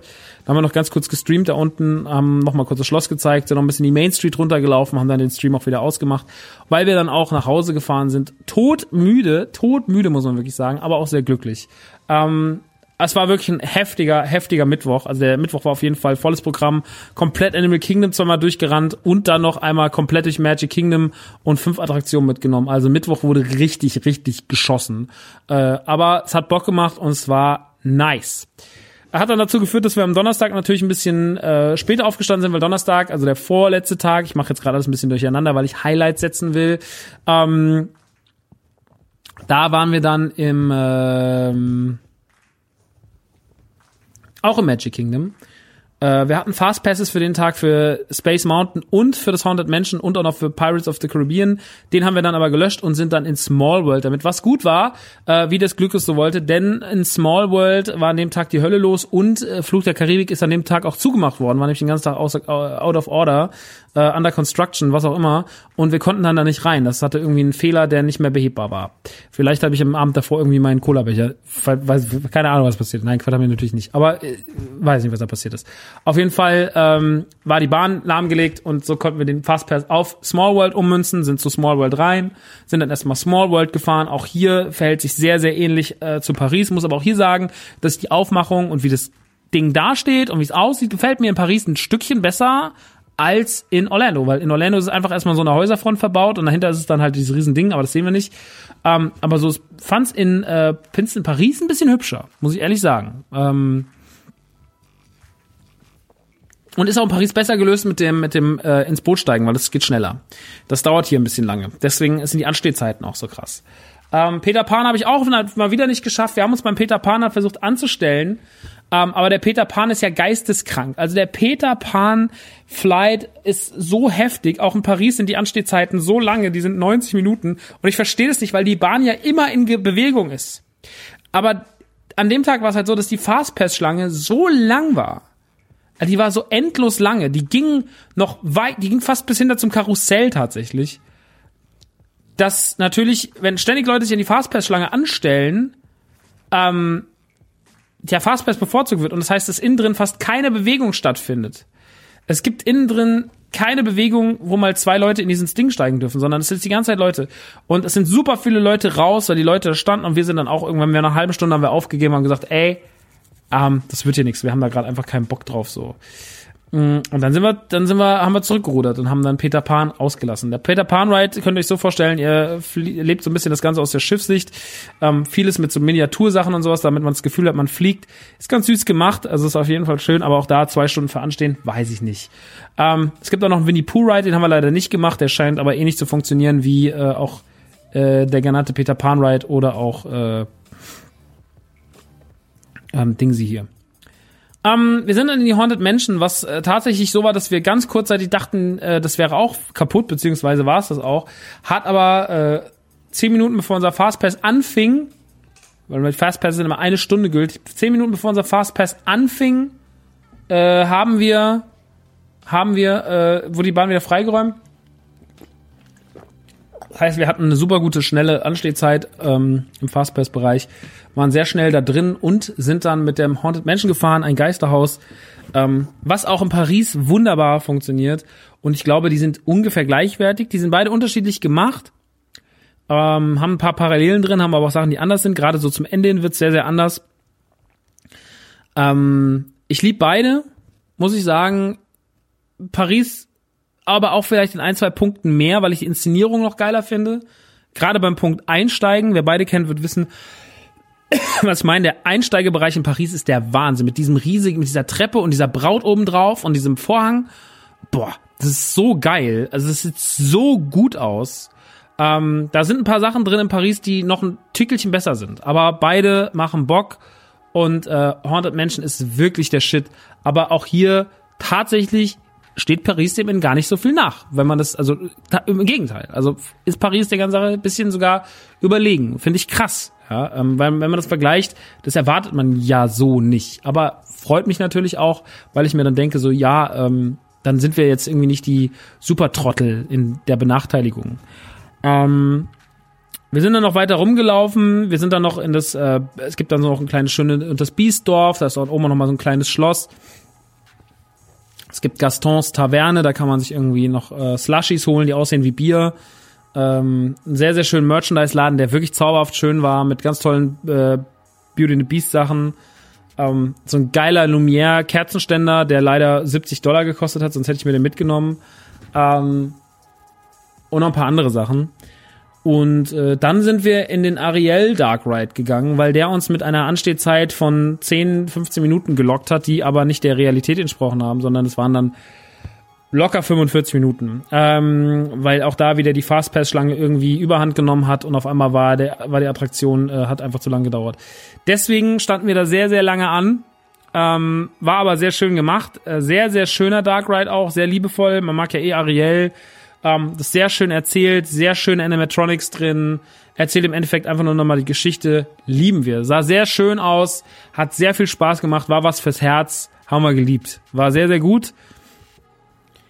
Dann sind wir noch in diesem Zirkusbereich, wo alles so ein bisschen sich ums Thema Dumbo dreht. Da sind aber auch noch die klassischen Disney-Figuren vertreten. Da gibt's auch eine Goofy-Achterbahn. Ähm, das haben wir natürlich jetzt nicht gemacht, weil das eher für die Kids war. Dann gibt's auch diese Racing-Track-Geschichte, wo die Kids halt mit so Autos rumfahren können. Das ist dann wieder so rüber nach Discoveryland. Das kennt man ja auch ähnlich aus Disneyland Paris. Das haben wir jetzt auch nicht genutzt. Wir sind dann noch in Space Mountain gegangen. Und ich muss ehrlich sagen, Leute, Space Mountain, ne, ist ja in Europa der absolute Wahnsinn. Ist in Paris der absolute, äh, in Orlando auf jeden Fall der absolute Schwachsinn. Sind kleine, dumme Wagen, die wie so sch schnelle Maus mäßig irgendwie in die Dunkelheit rumflitzen. Viel zu ruckelig, viel zu hakelig. Nicht das smooth Gefühl von Space Mountain in, äh, 2 in Europa. Also wirklich, wirklich, wirklich auf Knien sollen wir denen danken, dass wir den guten Space Mountain haben in Paris. Ähm, wir. Und äh, nicht den in Orlando, weil den fand ich leider richtig scheiße. Richtig nervig, auch das Anstehen da drin. Ätzend, die Leute ätzend, auch der Fastpass viel zu lang gedauert. Ähm, Hetzen fand's nicht so gut, äh, fand's nicht so schlecht. Ich fand's relativ schlecht. War vielleicht meine größte Enttäuschung neben Epcot. Äh, war diese Bahn, definitiv. Ja, das hat nicht so viel Spaß gemacht, aber macht nix. Ähm, es war trotzdem sehr schön und ähm, wir haben das alles sehr geliebt und deswegen haben wir natürlich auch nichts als Liebe für das klassische Disneyland, für Magic Kingdom und ähm, muss aber sagen, wenn ich jetzt den direkten Vergleich anstelle, den direkten Vergleich zwischen Disneyland Paris und ähm, Disneyland Orlando, äh, Disney World Orlando, dem klassischen Magic Kingdom, muss ich wirklich sagen, ähm, da gewinnt Paris meiner Meinung nach. Und ich find's echt geil. Also ich find echt, hab nicht, ich habe gedacht, oh je, ob das vielleicht meine Wahrnehmung von Paris trüben wird. Aber ich muss sagen, Paris ist, was das klassische Disneyland angeht, besser. Ein Ticken besser. Bessere Attraktionen und ähm, generell fühlt sich irgendwie runder an. Ich finde, das Orlando-Ding fühlt sich manchmal auch so ein bisschen gequetscht an. Ich finde, da hat Paris mehr Offenheit, da ist es irgendwie ein bisschen größer, ist ein bisschen geiler angelegt. Also äh, Disneyland Paris ist, äh, ist nicht nur ein guter Park, sondern ein sehr, sehr, sehr, sehr guter Park. Und Orlando ist auch ein sehr guter Park, das klassische Magic Kingdom, aber wenn ich die beiden nebeneinander stelle, gewinnt Paris. Muss ich wirklich sagen, hätte ich nicht gedacht, hätte ich in meinem Leben nicht dran geglaubt, aber rein vom Gefühl her sage ich, Paris macht da eindeutig das Rennen für mich. Ähm, also für wenn ihr nur das klassische Disneyland wollt, lohnt sich Paris allemal, weil das ist der absolute der absolute Wahnsinn. Jetzt kommen wir aber zu was, was Paris leider nicht hat. Was Paris ja vielleicht kriegen soll oder höchstwahrscheinlich kriegen soll, ähm, aber was ich nicht weiß, ob es vom Erlebnis her so krass wird, wie das, was ich da gesehen habe. Die Rede ist natürlich von Galaxy's Edge. Die Rede ist damit von einem Teil von den Hollywood Studios und zu den Hollywood Studios kommen wir jetzt. Denn die Hollywood Studios waren das erste, was wir gemacht haben. Völlig aufgekratzt am Dienstagmorgen um 6 Uhr am Bus stehen, beziehungsweise um 6.30 Uhr noch, es war, als wir ankamen, dunkel, als wir aufgestanden sind, raus sind, war es auch immer noch dunkel. Ähm, wir waren super aufgeregt, denn es sollte nach in die Hollywood Studios gehen und mit den Hollywood Studios sollte es nach Galaxy's Edge gehen. Und da hatten wir richtig Bock drauf. Also sind wir morgens in den Bus gestiegen und man hat schon gemerkt, ähm, der Park war schon auf. Ähm, die Leute waren schon am Start und äh, es war schon super voll. Es war ein riesiges Meer an Menschen und alle marschierten so langsam, aber sicher in den Park rein. Ähm, alle sehr zielstrebig nach Galaxy Edge. Wir waren ungefähr so um Viertel nach sieben im Park drin, zehn nach sieben. Und um acht Uhr öffnet Galaxy Edge erst seine Pforten. Und da standen wir nun in einer riesigen Trau, ein riesiger Menschenauflauf, der einfach nur in eine Richtung starrte, nämlich den Eingang vom Galaxy Edge. Galaxy's Edge mit S. Apostroph S. Und allein der Hinweg war schon schön, weil die Studios echt toll aussehen. Die führen auch mal so eine kleine Main Street am Ende steht dann das Shiny Theater, was wir aus LA kennen, hat man da halt nachgebaut in groß und dumm, ist ein großes Theater, darin finden auch Shows statt. Und wir sind dann links lang gelaufen, links äh, sind dann verschiedene Attraktionen, unter anderem ist da ein Eiskönigin Theater, unter anderem ist da eine Indiana Jones äh, Stunt Show, dann ist da noch äh, die Star Tours. Die Star Tours waren schon spannend, weil Star Tours ist ja hier, ähm, kennen wir ja, lieben wir ja, gibt's ja auch bei uns äh, in Paris in Discoveryland ähm, ist ein, ein, ein, im Endeffekt ein Simulator, wo man mit Status über verschiedene Star Wars Planeten huscht. Ähm, ist schön gemacht, macht Spaß, lieben wir. Hat äh, vor allem geile, geile Sachen da drin. Äh, gibt auch mal verschiedene Karten und sowas, die angezeigt werden. Ich war schon in Kashyyyk, bin schon über Kashyyyk geflogen, ich bin schon über Hoth geflogen. Es gibt aber auch noch, ähm, gibt's Endor? Ich weiß nicht. Gibt auf jeden Fall jetzt auch eine neue Karte zu Rise of Skywalker und sowas. Also alles geil. Aber man merkt schon, das ist halt nicht Galaxy Edge. Das ist halt eine Star Wars Attraktion, die auch cool ist, aber es hat nichts mit Galaxy's Edge zu tun. Und das sieht schon ganz cool aus, weil davor steht halt ein riesiger AT-80. Und ihr lauft unter den, ähm, und ihr lauft unter den, ähm, unter dem Dorf von den Evox durch. Und das ist halt so ein Endor-Szenario, wo man halt reinläuft, dann läuft man rein und dann ist das alles wie so ein Flughafen aufgezogen und äh, das ist auch sehr simultan zu dem in Paris. Also der Weg dahin ist eigentlich exakt gleich gebaut. Das ist krass. Ähm, und unterscheidet sich auch gar nicht großartig davon. Naja, auf jeden Fall sind wir, hatten wir dann, sind wir uns, das Stars Tours haben wir später gemacht. Wir haben uns jetzt erstmal da angestellt. Aber wir sind an Star Tours vorbeigelaufen, dann ist links noch so ein großes Muppets 3D-Theater und sowas und ja, ist auf jeden Fall ganz lieb alles. Ähm, aber das war jetzt alles nicht für uns interessant erstmal, denn wir wollten natürlich zuerst dahin, warum wir eigentlich hier sind. Wir wollten nach Galaxy's Edge. Und in Galaxy Edge äh, gibt's ja zwei Attraktionen. Also, oder ganz kurz, was wissen wir bei Galaxy's Edge? Ähm, zu diesem Zeitpunkt weiß ich über Galaxy's Edge, dass es erstmal nur ein Parkbereich ist. Ich habe gedacht, das wäre, ich dachte ja früher, sie bauen einen ganzen Star Wars Vergnügungspark mit einem Todesstern in der Mitte, ähm, sozusagen äh, einmal Epcot äh, umgemünzt und umgebaut. Ähm, das entspricht leider nicht der Realität. Das hätte ich mir zwar sehr, sehr, sehr gewünscht, aber jetzt ist es halt nicht so. Ähm, macht nichts. Lieben wir trotzdem alles. Ähm, ist ein Parkbereich in den Hollywood Studios. Man sagt, es ist Teil des Kanons ähm, es verschlägt einen in eine kleine Stadt. Äh, dort drin äh, tobt sozusagen das Leben rund um Star Wars. Wir wissen, dass dort ein Millennium Falcon steht. Wir wissen, dass in dem Millennium Falcon oder um den Millennium Falcon rum ein, ein, ein Ride ist, nämlich der Smugglers Run. Ähm, wir wissen, dass anscheinend dort exklusives Merchandise verkauft wird. Wir wissen, dass dort exklusives Essen verkauft wird, dass alles Star Wars gebrandet ist, dass nichts davon einfach nur billiges Star Wars Merch ist, sondern dass alles so wirkt, als würde man in der Welt von Star Wars einkaufen und nicht nur, als würde man äh, was von Star Wars einkaufen. Wir wissen, dass es dort eine Kantina gibt. Wir wissen, dass es dort einen Lichtschwert-Baukurs äh, gibt. Wir wissen, dass es dort einen Druidenbaukurs gibt. Äh, wir wissen, dass man dort äh, diverse Figuren trifft, die dort rumlaufen. Wir wissen, dass es dort einen sehr, sehr krassen exklusiven Merchandise-Laden gibt, der extrem krass ist. Ähm, das ist alles das, was wir über die Hollywood, äh, über, über äh, Galaxy Edge wissen.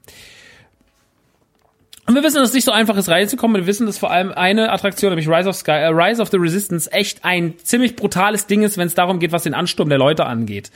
Ähm und deswegen hat man sich auch dazu entschieden, ich mach mal ganz kurz einen Plan auf, damit ich mal ganz kurz hier noch meine. So.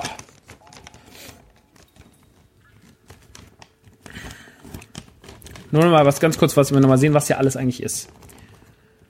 Savis Workshop sind die Handbuilt Lightsabers, Droid Depot, da baut man seinen eigenen Druiden zusammen. Doc Onda ist ein krasser Merchandise-Laden. Der Market Machine, das ist dieser Marktteil. Es gibt dann noch den Milkstand, da gibt's die blaue Milch, kann man da saufen. Es gibt Ogres Cantina. Äh, es gibt das Docking Bay 7 Food and Cargo, das ist direkt neben dem Millennium Falcon. Es gibt Run, Run, to Roasters, das ist gegenüber vom Doc Onda. Äh, da habe ich gefrühstückt. Ähm, Cat Sackers Cattle, weiß ich jetzt gerade mehr gar nicht, was das davon war. Es gibt äh, Star Wars Rise of the Resistance Attraktion 1 und Millennium Falcon Smugglers Run Attraktion 2. Wenn ihr reinkommt in den Park durch den Haupteingang um ein, links ist dann auch äh, Rise of the Resistance. Aber ich will jetzt erstmal ganz kurz den Morgen nochmal schildern, der da passiert ist. Denn wir standen da nun. Es war ungefähr Viertel 20 nach sieben. Wir wussten, in 40 Minuten geht erst diese Tür auf. Aber wir, waren, wir bewegen uns hier nicht mehr weg. Wir standen zwar irgendwie noch 150 Meter vom Tor weg. Zwischen uns war schon eine riesige Menschenmasse, aber wir gesagt, wir gehen hier nicht mehr weg. Wir bleiben bleiben jetzt hier stehen. Gut. Was haben wir also gemacht? Wir mussten warten, denn um 8 Uhr passiert Folgendes. Um 8 Uhr habt ihr per App die Möglichkeit, euch in die Boarding Groups für Rise of the Resistance einzulocken. Das ist ganz, ganz wichtig, wenn ihr dahin fahrt. Da stellt man sich nicht für an. Ihr müsst da um 8 Uhr sein, denn das Scheißding trackt eure Position und nur wenn ihr in der Nähe von Galaxy's Edge seid, nur dann, dann könnt ihr euch einen Platz für die Boarding Group sichern.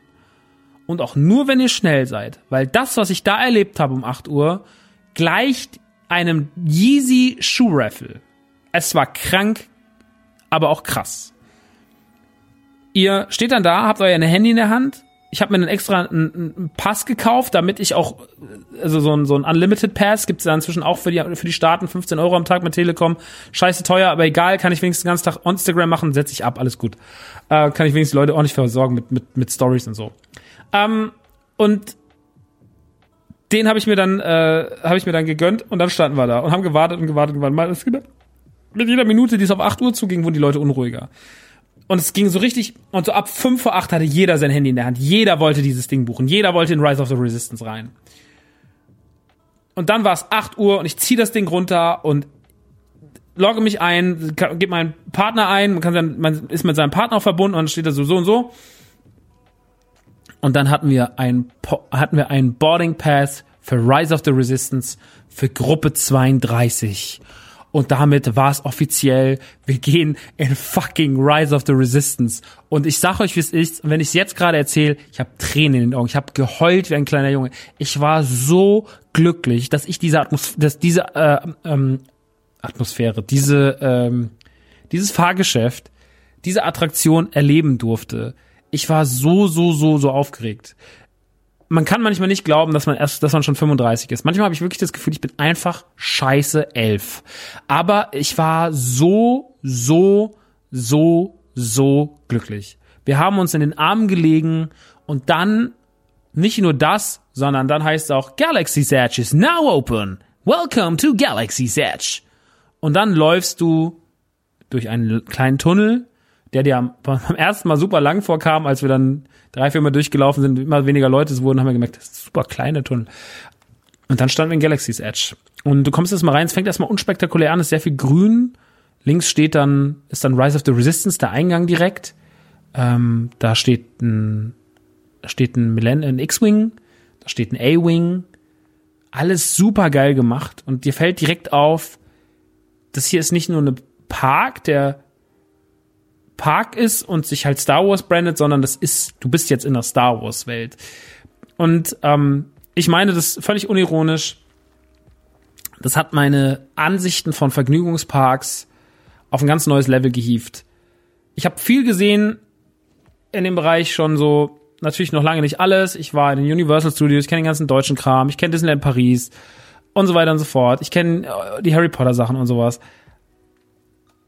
ich glaube nicht, ich bin gespannt, wie Nintendo es lösen wird im September. Äh, ne, September. Ich, wahrscheinlich bin ich ja im September in Tokio und dann gucke ich mir das Ding von Nintendo an. Ich bin gespannt, wie das so wird.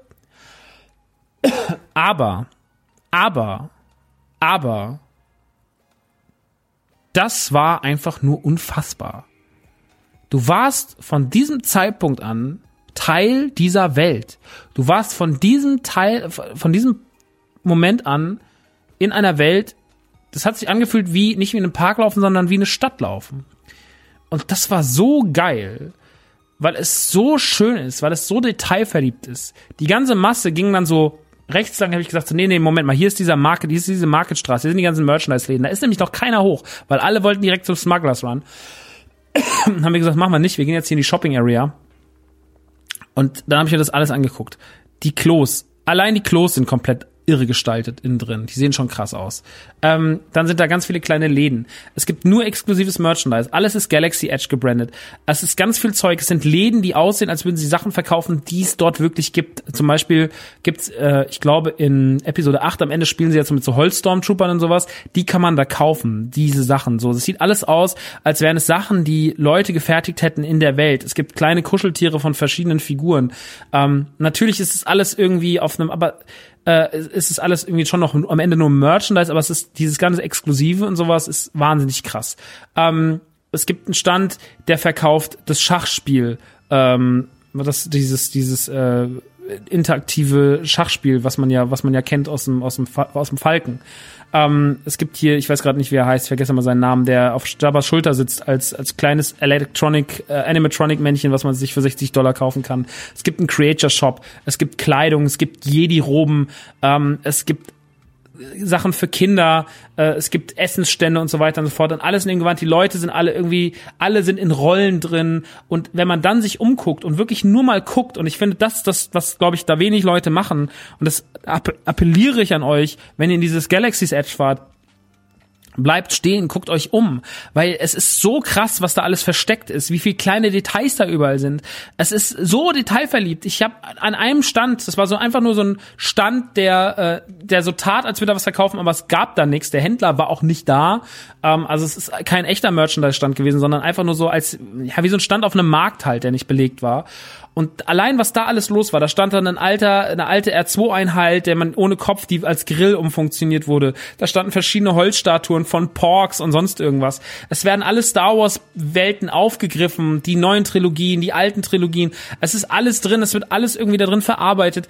Und ihr seid, ihr habt einfach das Gefühl, dass ihr euch als Fans seid ihr angekommen. Ihr habt das Gefühl, ihr ihr wurdet als Fan nie so ernst genommen bei einem Fahrgeschäft oder bei einer, bei einer Attraktion wie da. Das ist einfach unfassbar. Es, ich habe ja auch schon so viel lieblose Scheiße erlebt, was sowas angeht und sonst irgendwas. Und zum Beispiel Ghostbusters im Heidepark, ähm, was ich ja wirklich hasse, bis auf den Merchandise-Laden, der ganz nett ist, aber alles andere ist so lieblos, so hingerotzt, so dem Franchise so vor die Füße gespuckt. Und wir sind halt hier Kilometer weit davon entfernt, dass es nur im Ansatz in die Richtung gehen könnte. Das ist einfach alles perfekt, das ist ausgecheckt. Es ist wirklich, man kann von Star Wars und Disney halten, was man will, aber hier hat man einfach Wert darauf gelegt, einem das bestmögliche Erlebnis zu geben. Und das Erlebnis ist halt da einfach in jeder Faser spürbar. Es ist das perfekte Star Wars Erlebnis. Dann geht ihr runter, dann kommt ihr auf der anderen Seite raus, da bin ich schon vor Flashes dreimal umgefallen, dann liegen da noch überall Fahrzeuge rum, dann liegen, es ist kleine, äh, kleine Speeder und sonst irgendwas sind überall versteckt. Es sind überall Details, es sind überall Druiden, die irgendwie arbeiten und sonst irgendwas. Es ist unfassbar. Dann geht ihr runter, dann gehen wir in diesen, in diesen, in diesen, in diesen äh, Antiquitätenladen rein, der Lightsabers verkauft, ähm, der wo man sich Lightsabers zusammenbauen kann, nicht diese, nicht der Workshop. Dazu sage ich gleich noch was. Ähm, aber ähm, ganz viele krasse Details sind da drin, tausende von Anspielungen auf alle Filme, auf alle Serien. Alles ist so schön und so liebevoll und die Leute sind alle so, es sind alle so glückliche Star Wars Fans da drin, weil überall laufen Leute rum mit Mandalorian Shirts, mit Baby Yoda Shirts, mit normalen Star, auch Rise of the Resist, äh, Rise of Skywalker und sonst irgendwas. Und da war ich dann auch so, ey, wisst ihr, das Ding ist, ich, ich, ich war mit Rise of Skywalker nicht zufrieden und ich bin's auch nach wie vor nicht, ich mag den nicht, hundertprozentig. Aber im Gegensatz zu dem ganzen Hatern und sowas habe ich gemerkt, es hat überhaupt nicht mal an, meinem Phantom gekratzt, sondern ich liebe das alles genauso wie immer. So. Und ich liebe auch die neue Trilogie. Ich finde die neue Trilogie, wenn sie nicht so einen doofen Abschluss gefunden hätte, ich liebe daran so viel, ich liebe so viele Figuren da drin, ich liebe so viele Details da drin. Und auch die werden da alle aufgegriffen, verarbeitet. Und das finde ich toll. Ich finde es toll, dass Dinge aus dem alten Film mit den neuen kombiniert werden, dass man da Anspielungen auf Episode 4 findet, Anspielungen auf Episode 6, Anspielungen auf Episode 2 und Anspielungen auf Episode 8. Das ist geil, weil das alles irgendwie so, das lässt alles wie eine Einheit wirken und das schafft dieser Park die ganze Zeit, ohne dass es erzwungen wirkt. Das ist wirklich, wirklich perfekt umgesetzt. Dieser Antiquitätenladen ist unfassbar. Ähm, dann geht ihr um die Ecke und dann steht ihr vom Falken und dann ist eh alles vorbei. Dann steht da dieser riesige Falke und er ist einfach gigantisch groß. Ihr könnt es einfach nicht glauben. Ihr könnt es einfach nicht glauben, wie krass das Ding aussieht. So. Darum herum ist eine große lange Schlange, weil alle zum Smugglers Run wollen. Ähm, da sind wir dann erstmal dran vorbeigelaufen. Wir sind dann hinten rum, dann kommen noch ein paar Läden, es kommen noch ein paar Snackbars. Dann gibt's ja auch überall diese Cola-Flaschen, die aussehen wie Bomben, wie Detonatoren aus, aus Episode 6. Ähm, die am Anfang aber alles im Cola-Gewand, die werden dort verkauft. Unfassbar. Stormtrooper laufen rum, auf einmal steht Kylo Ren neben dir, guckt auf einmal mit auf dein Handy und sonst irgendwas, bedroht dich und fuckt dich an, fragt, wo der Druide ist. Ähm, Und es ist einfach alles so, es ist so eine interaktive Welt, in der so viel passiert und alles, was eigentlich das Einzige, was daran nervt, ist, dass es zu voll ist, weil natürlich alle da sein wollen, weil alles geil finden, weil alle Bock drauf haben. Ähm, und deswegen ähm, ist dieser Park natürlich völlig überlaufen aktuell. Es war an dem Tag auch perfektes Wetter, es waren halt wirklich irgendwie über 30 Grad. Und dann bin ich mir eine blaue Milch holen gegangen und dann liefen wir da so rum und dann ist da noch ein riesiger, ein riesiges Schiff äh, von der First Order steht noch da und äh, überall sind Geräusche, man hört überall Musik, Leute reden, äh, irgendwelche Druiden reden, es wird gemauschelt, so in irgendwelchen hinteren Ecken. Also es überall findet auch so ein Spiel statt von Akteuren und die ganze Welt fühlt sich so krass klar an, dass es echt erschreckend ist, wie gut es ist. Und nur die Touris holen einen raus, finde ich. Nur wir scheiß Touris holen uns da selber raus. Ansonsten wäre es wirklich glaubwürdiges Szenario. Es ist Wahnsinn. Es ist wirklich Wahnsinn. Also der ganze Galaxy Edge Park, und ich komme dann jetzt gleich noch zu den Attraktionen, ähm, muss ich wirklich sagen, mega. Es gibt drei Besonderheiten äh, neben den Attraktionen. Das ist natürlich das Druidenbauen, das Lightsaber-Bauen und die Kantina. Und äh, jetzt werdet ihr, ich wurde oft schon gefragt, und welches Lichtschwert hast du dir gebaut? Und blablabla.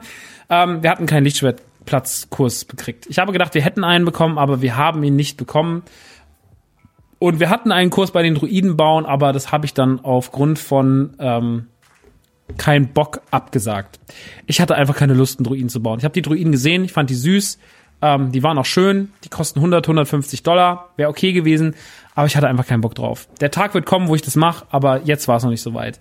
Lichtschwert bauen hat leider nicht geklappt, wir haben mehrmals noch versucht, einen Platz zu kriegen. Ähm, nun war es so. Wo wir aber waren, war in der Kantina in, wie heißt sie nochmal? Ogres Cantina, da waren wir dann abends nochmal. Und ähm, das könnt ihr euch vorstellen, ja, wie eine klassische Star Wars Cantina mit Sitzecken, mit einer Bar, mit Kellnern, die in ihrer Rolle sind. Uns hat Jan bedient. Jan war ziemlich schlecht gelaunt, aber natürlich spielerisch schlecht gelaunt. War sehr, sehr gut. Und ähm, ich habe mir einen Drink bestellt. Und ich kann euch leider, ich kann mal ganz kurz, ja, ich habe jetzt, ist egal. Auf jeden Fall dieser Drink war wahnsinnig teuer. Das habe ich aber erst später gesehen. Der klang einfach nur gut. Der war irgendwie so ein Cocktail halt. Und ich habe den dann bestellt. Und ähm, der Drink hat 50 Dollar gekostet. Wisst ihr, warum der 50 Dollar gekostet hat? Weil ich das Glas behalten durfte. Und zwar war das ein, ähm, wie so ein Tiki-Mug. Also so ein, so ein, mit so Schnitzereien drin, der die Geschichte von Endor erzählt hat. Ähm, und der Becher, es ist zwar scheiße teuer, weil er locker 30 Dollar gekostet hat, aber man kriegt ihn nur dort, man kriegt ihn nur in Ogers äh, Cantina und er ist so sauschön. Er ist so sauschön. Es gibt noch einen Porkbecher und es gibt noch so eine riesige so ein Ding mit, da trinkt man auch so vier Zähnen raus. Und wenn das serviert wird, dann schreien immer alle. Und es, äh, es werden dampfende Drinks serviert und es gibt blaue Milch und keine Ahnung. Es ist einfach nur Wahnsinn. Also ey, die Details, die Liebe, alles drumherum ist wirklich, diese Bar, da drin legt dann noch DJ Rex auf. DJ Rex ist eine Figur, die sie extra dafür geschrieben haben, so ein Druide. Ähm, der moderiert darin dann die ganze Zeit seine Show, spielt irgendwelche Songs ab aus dem Star Wars Universum, dieser This Song for the Lovers und keine Ahnung, moderiert die Leute dann brüllen auf einmal rum, es wird auf einmal laut gegrölt. Es ist in sich einfach es ist fantastisch. Und dann guckt ihr euch um und dann könntet ihr euch eine Stunde lang, könntet ihr zwei Stunden lang, könntet ihr nur in dieser Kantine rumlaufen und euch Details angucken und einfach nur angucken, was da so passiert, weil es einfach so fantastisch gut aussieht. Weil es einfach so fantastisch schön ist überall. Weil so viel kleine, die IG-Köpfe sind riesige, also die IG-Köpfe sind einfach äh, Zapfanlagen und so weiter und so fort. Man merkt, das wurde alles irgendwie verbaut, alles wird aufgegriffen, überall sind kleine Details, da ist der aus Episode 2 versteckt, da ist das aus Episode 6 versteckt. Es ist unfassbar, es ist es sind so viele Details, dass man sie nicht greifen kann. Es ist so von, also wer das designt hat, liebt einfach Star Wars. Das ist jemand, der hat einfach, der hat nicht nur gesagt, ja, ich habe Geld bekommen, ich muss es jetzt machen, sondern ich, ich liebe die Scheiße, ich baue die perfekte Kantine, hat der Wichser sich gesagt. Er hat sie hingebaut. Er hat die perfekte Kantine gebaut. Alles, äh, auch selbst dieses blöde Ding, was, was die Droiden am Anfang kontrolliert, dass keine Droiden rein dürfen. Das steht da. So, das ist alles, es ist an alles gedacht. Es ist an alles gedacht. Es ist Wahnsinn. Es ist einfach Wahnsinn. Die Cantina ist auf jeden Fall ein Besuch wert. Reserviert euch einen Tisch, wenn ihr dahin fahrt. Unbedingt. Ogers Cantina, mega. So. Jetzt kommen wir zu den zwei Attraktionen, um den Podcast so langsam mal zum Ende zu führen. Beziehungsweise das, die, das Resümee des Parks. Ähm, es gibt zwei Attraktionen. Smugglers Run und Rise of the Resistance. Von Rise of the Resistance habe ich eben schon erzählt, wie man in Tickets kommt. Kommen wir jetzt zum Smugglers Run. Smugglers Run hat keine Fastpass-Schlange, muss man sich also anstellen. Der Smugglers Run ist ein, inter, ein interaktiver Simulator, bei dem ihr den Millennium Falcon mitfliegt. Ihr sitzt dabei zu sechst im Millennium Falcon Cockpit. Zwei sind die Piloten, zwei sind die Engineers, ähm, die sich um irgendwelche Wartungssachen kümmern und äh, zwei sind fürs Schießen verantwortlich. Oder nee, zwei schießen das Rope ab Engineers war in dem komischen Space-Ding. Ähm, zwei schießen das Rope ab zum Fangen und zwei äh, Blaster. Und das macht ihr dann. Und ihr steuert den Falken. Ich habe den Falken mal hoch und runter gesteuert und äh, Hetzen hat den Falken nach links und rechts gesteuert. Und äh, dann waren da noch äh, Menschen, die abgefeuert haben und so weiter und so fort. Und du musst dann halt äh, in einem sehr, sehr gut gemachten ähm, Simulator halt den Millennium Falcon fliegen. Und man, Leute, man sitzt in dem scheiß Millennium Falcon Cockpit drin. Man läuft da durch am Anfang und läuft durch die Gänge, wie man so aus dem Film kennt. Da ist der blöde Tisch, äh, an dem kann man sich noch fotografieren lassen mit dem Schach und sowas. Man kriegt dann diese Dinger zugeordnet, dann heißt es, man muss sich anstellen und dann muss man der, muss man denen halt helfen, diesem, wie heißt der Typ nochmal, Moko Doku, keine Ahnung, dieser ähm, neue Typ, der ein bisschen aussieht wie Captain Jack Sparrow, den sie da reingeschrieben haben ähm, mit dem macht ihr halt zusammen diesen Auftrag im Rahmen von, von, von allen. Und das ist, ey, es ist so saugut. Ist so saugut. Ihr fliegt einen scheiß Falken, Mann. Ihr fliegt den scheiß Millennium Falken, Alter. Im Cockpit. Und es sieht aus wie im scheiß Film. Es ist nicht einfach nur ein paar Knöpfchen, die leuchten. Es ist mega krass. Es ist bis ins letzte Detail geil, Alter. Und das ist so gut. Es ist so gut gewesen. Der Millennium Falcon Smugglers Run war richtig, richtig gut. Aber es war nichts, ah, oder es war nicht ganz so viel im Vergleich zu Rise of the Resistance. Denn Rise of the Resistance ist der Höhepunkt des Fahrgeschäfts. Nicht nur im Galaxy Edge, nicht nur in Disney World, sondern weltweit. Ist Rise of the Resistance, wenn man Star Wars liebt, das ist die große Bedingung, das Beste, was man fahren kann zurzeit. Period. Und auch sehr, sehr lange Zeit erstmal. Ich werde das Ding jetzt komplett erzählen. Ihr könnt euch jetzt selber aussuchen, ob ihr an dieser Stelle abbrecht und euch das irgendwann selber anguckt. Oder ob ihr sagt, nee, ich will wissen, was da los ist. Ähm, storymäßig spoiler ich jetzt nicht so krass viel, also müsst ihr euch jetzt keine Gedanken machen. Aber ich werde auf jeden Fall ähm, spoilern, was da so passiert. Und wenn ihr das alles erleben wollt, dann macht lieber aus. Tschüss. Und für alle anderen, die jetzt dran geblieben sind, ich erzähle euch jetzt von Rise of the Resistance. Also unsere Boarding Group war Boarding Group 32. Und die, unsere Aufrufzeit war irgendwann so um 12 oder so. Also relativ früh, so um die Mittagszeit. Ähm, noch vor Mittagessen auf jeden Fall. Also haben wir uns bis dahin in Galaxy's Edge aufgehalten und sind dann zu Rise of the Resistance gelaufen, was ja, wie ich schon sagte, relativ an Eingangsnähe war. Ähm, man kommt dann erstmal in die Warteschlange, die nicht so lang ist, weil man ja schon alles in Boarding Groups und sowas äh, verpackt. Boarding Groups dauern fünf bis zehn Minuten. Und was Rise of the Resistance so krass macht, ist, dass es halt ähm, einen durch verschiedene Stationen schickt und nicht nur durch eine, sondern man erlebt ein ganzes Abenteuer. Es ist wahnsinnig aufwendig, es ist ein wahnsinniges Wagnis für Disney, das Ding zu bauen, weil es eine der teuersten Attraktionen ist, die die jemals irgendwo hingestellt haben. Und ihr stellt euch das so vor, nachdem er aus der Warteschlange kommt, kommt er erstmal in einen Briefing-Raum. Briefing-Raum. Dieser Briefing-Raum hat drei Protagonisten, nämlich ein Hologramm von Ray, was unfassbar aussieht. BB-8 und Poe Dameron auf einem Monitor. Gespielt von Oscar Isaac, wie auch im Film. Ray auch gespielt von Daisy Ridley, wie im Film. Alles die Originalfiguren, alles original besetzt. Also da hat man schon mal keine Kosten und Mühen gescheut, die nochmal dafür das, für die Attraktion dahin zu zerren. Kennt man ja von Disney, machen die ja meistens so, aber da freut man sich natürlich besonders. Das gleiche gilt im Übrigen auch dann für Finn, äh, der dann auch noch später auftaucht. Oder auch für Adam Driver. Mm.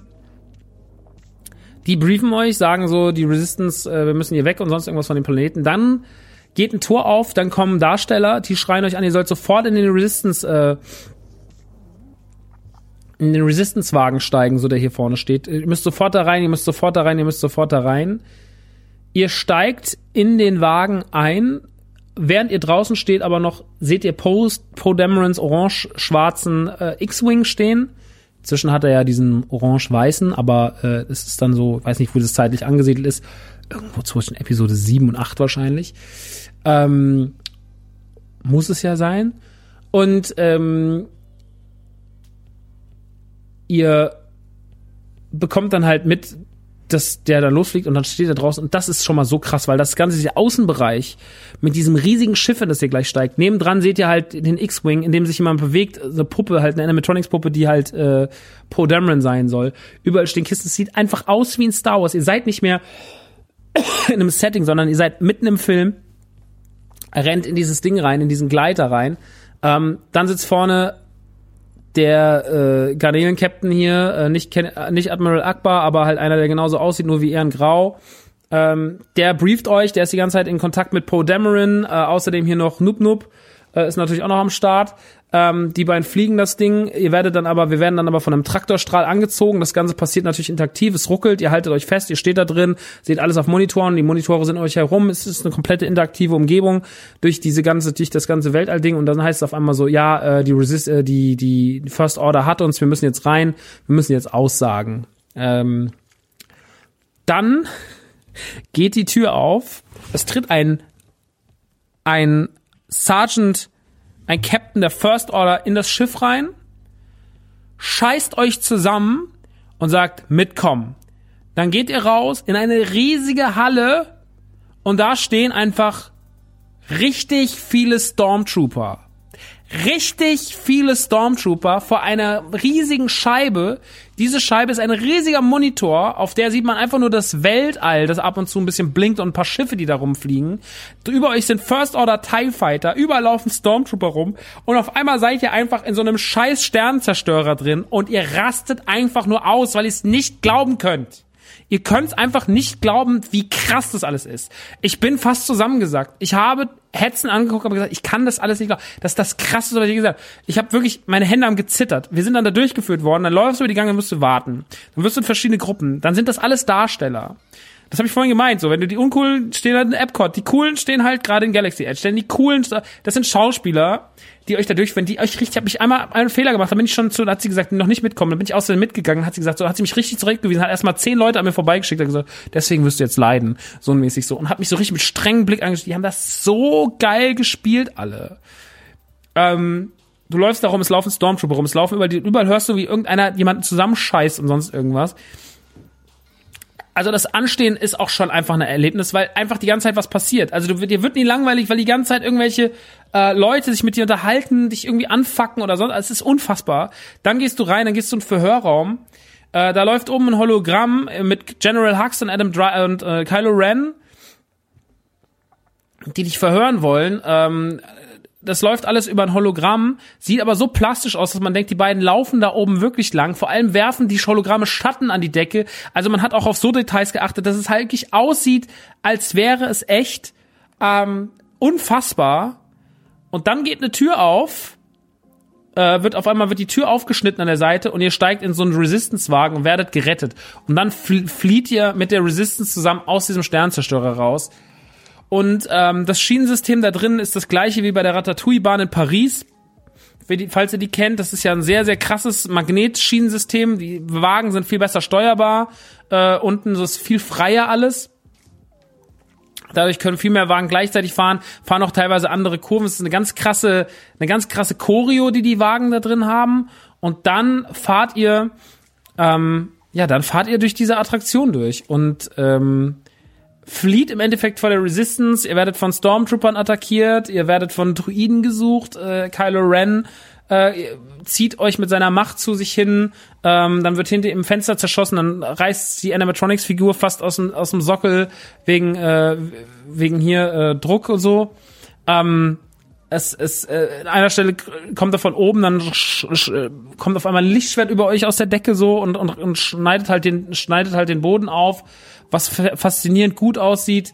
Ähm, ey, es ist einfach ein geiler Ride und am Ende rettet euch halt die Resistance. Ihr kommt an AT-80s vorbei, an riesigen AT-80s, ihr fahrt um die AT-80 ihr werdet hochgeschossen, dann fahrt ihr kurz durch den AT-80, es ist Wahnsinn. Es ist einfach, es ist so viel Geiles daran. Am Ende seid ihr dann gerettet. Ähm, ich, ich kann überhaupt nicht alles in Worte fassen. Es ist auch sehr, sehr schwierig, das zusammenzufassen. Man kann sich POVs angucken auf, auf YouTube ähm, und am Ende kommt ihr da halt raus und was soll ich sagen? Um, Rise of the Resistance ist die Attraktion meines Lebens. Das kann ich einfach nur so sagen. Wenn man Star Wars Fan ist, wenn man das neue Franchise trotzdem mag, auch wenn Rise of the Resistance ist perfekt. Es macht mega viel Spaß. Es ist äh, ein so schönes Star Wars Erlebnis. Es ist sehr sehr schön gemacht. Ähm, natürlich ist manche Sachen sind ein bisschen gröber, also ne, ein paar Sachen sind auch ein bisschen größer, diese Knarren und sowas, an denen man vorbeifährt. Klar, es sieht jetzt nicht ganz so filigran aus wie im Film, weil es ja dann auch einfach irgendwann, irgendwann geht's halt auch nicht mehr so filigran, gerade wenn es um so große, bewegliche Teile geht. Aber ähm, Rise of the Resistance ist wunderbar. Es ist wirklich, wirklich 10 von 10. Es ist ähm, das perfekte Star Wars-Erlebnis, wenn man Star Wars liebt und ähm, auch wenn man Episode 9 jetzt nur so mittelmäßig fand oder seine Probleme mit Episode 8 hat, ich kann mir nicht vorstellen, dass man das hasst. Ähm, das kann man nicht hassen. Also da muss man mit sehr einer negativen Grundstimmung reingehen, weil Disney hier wirklich auf so einem hohen Level was zusammenschustert. Ähm, das muss man halt einfach anerkennen. Ist große Liebe, ist mit das Beste, was ich in meinem Leben gefahren habe. Und deswegen, wenn man damit den Tag beginnt als Fahrattraktion, wenn das die erst war die erste Fahrattraktion, die wir gefahren sind in ganz Disney World, kann es danach natürlich noch schlechter werden. Ähm, aber der Smugglers Run war auch sehr cool aber er verliert gegen Rise of the Resistance. Ich bin froh, dass ich das erleben durfte. Es war ein Traum. Und es ist leider sehr schade, dass ich kein Lichtschwert gebaut habe. Das ist das einzige, der einzige Wermutstropfen. Aber man kann nicht alles haben. Wir haben es halt einfach zu spät geschnallt. Und ähm, Hetzen hat so geil da durchchoreografiert durch diesen, durch diesen Trip und hat so viel alles, hat so viel richtig gemacht. Ähm, das hat halt dann einfach nicht geklappt. Schade, aber es wird ein zweites Mal geben, da bin ich mir relativ sicher. Ähm, ja, das war, das war wirklich ein Höllenritt. Und ähm, das hat wahnsinnig viel Spaß gemacht und das war sehr, sehr große Liebe alles. Mm. Wir haben natürlich uns auch den, den restlichen Tag in den Hollywood Studios verbracht. Ähm, wir sind den Rock'n'Roller Coaster gefahren. Ihr wisst, ich traue dem Rock'n'Roller Coaster in Europa ja stark nach.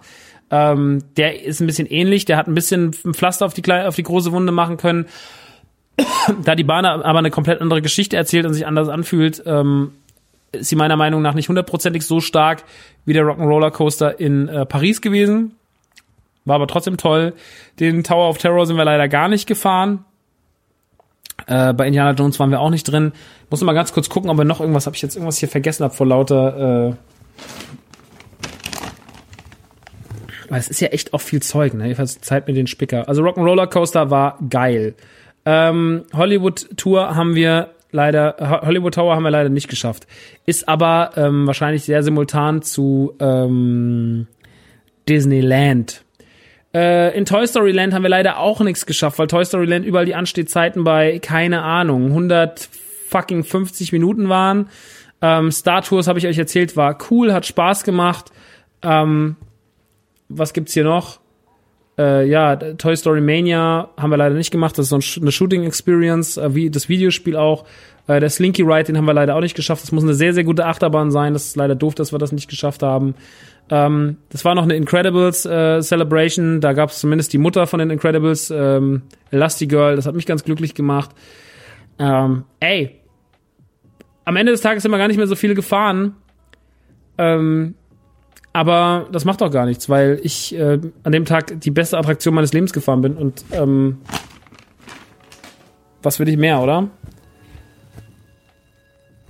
Und das Ding ist, wir waren ja zwischendrin mal ganz kurz im Hotel, haben uns kurz ausgeruht, sind dann abends nochmal in die Kantina, haben dann nochmal geguckt, ob wir noch irgendwas anderes in, in den Studios fahren können oder nicht, aber leider waren die Anstehzeiten beim Tower oder sowas immer noch bei 90 Minuten. Mhm. War noch ein bisschen Merchandise shoppen, was sehr schön war, weil wir uns tolle Star Wars Figuren gekauft haben. Es gab geile Exclusives. Es gibt äh, DJ Rex und hier den Typen, der äh, auf dem Schiff arbeitet äh, bei Smugglers Run. Die gibt's als Exclusives bei äh, im Galaxy's Edge mh, auf, als Funkos. Es gibt Hasbro-Figuren Exclusive aus Black Series in so großen Sets. Ähm, haben wir alles sehr geliebt. Und dann am Ende, nachdem wir bei in der Kantine waren, ich so leicht ein Sitzen hatte, meinen 50-Dollar-Becher hatte, hab dann noch was gegessen.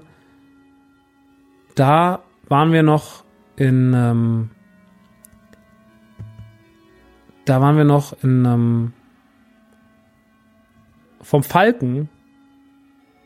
Und da war es dunkel.